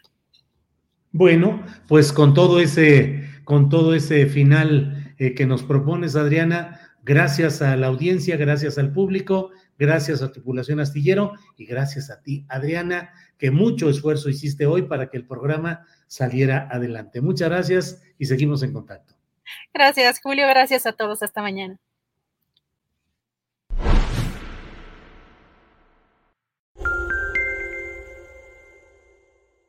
Para que te enteres del próximo noticiero, suscríbete y dale follow en Apple, Spotify, Amazon Music, Google o donde sea que escuches podcast.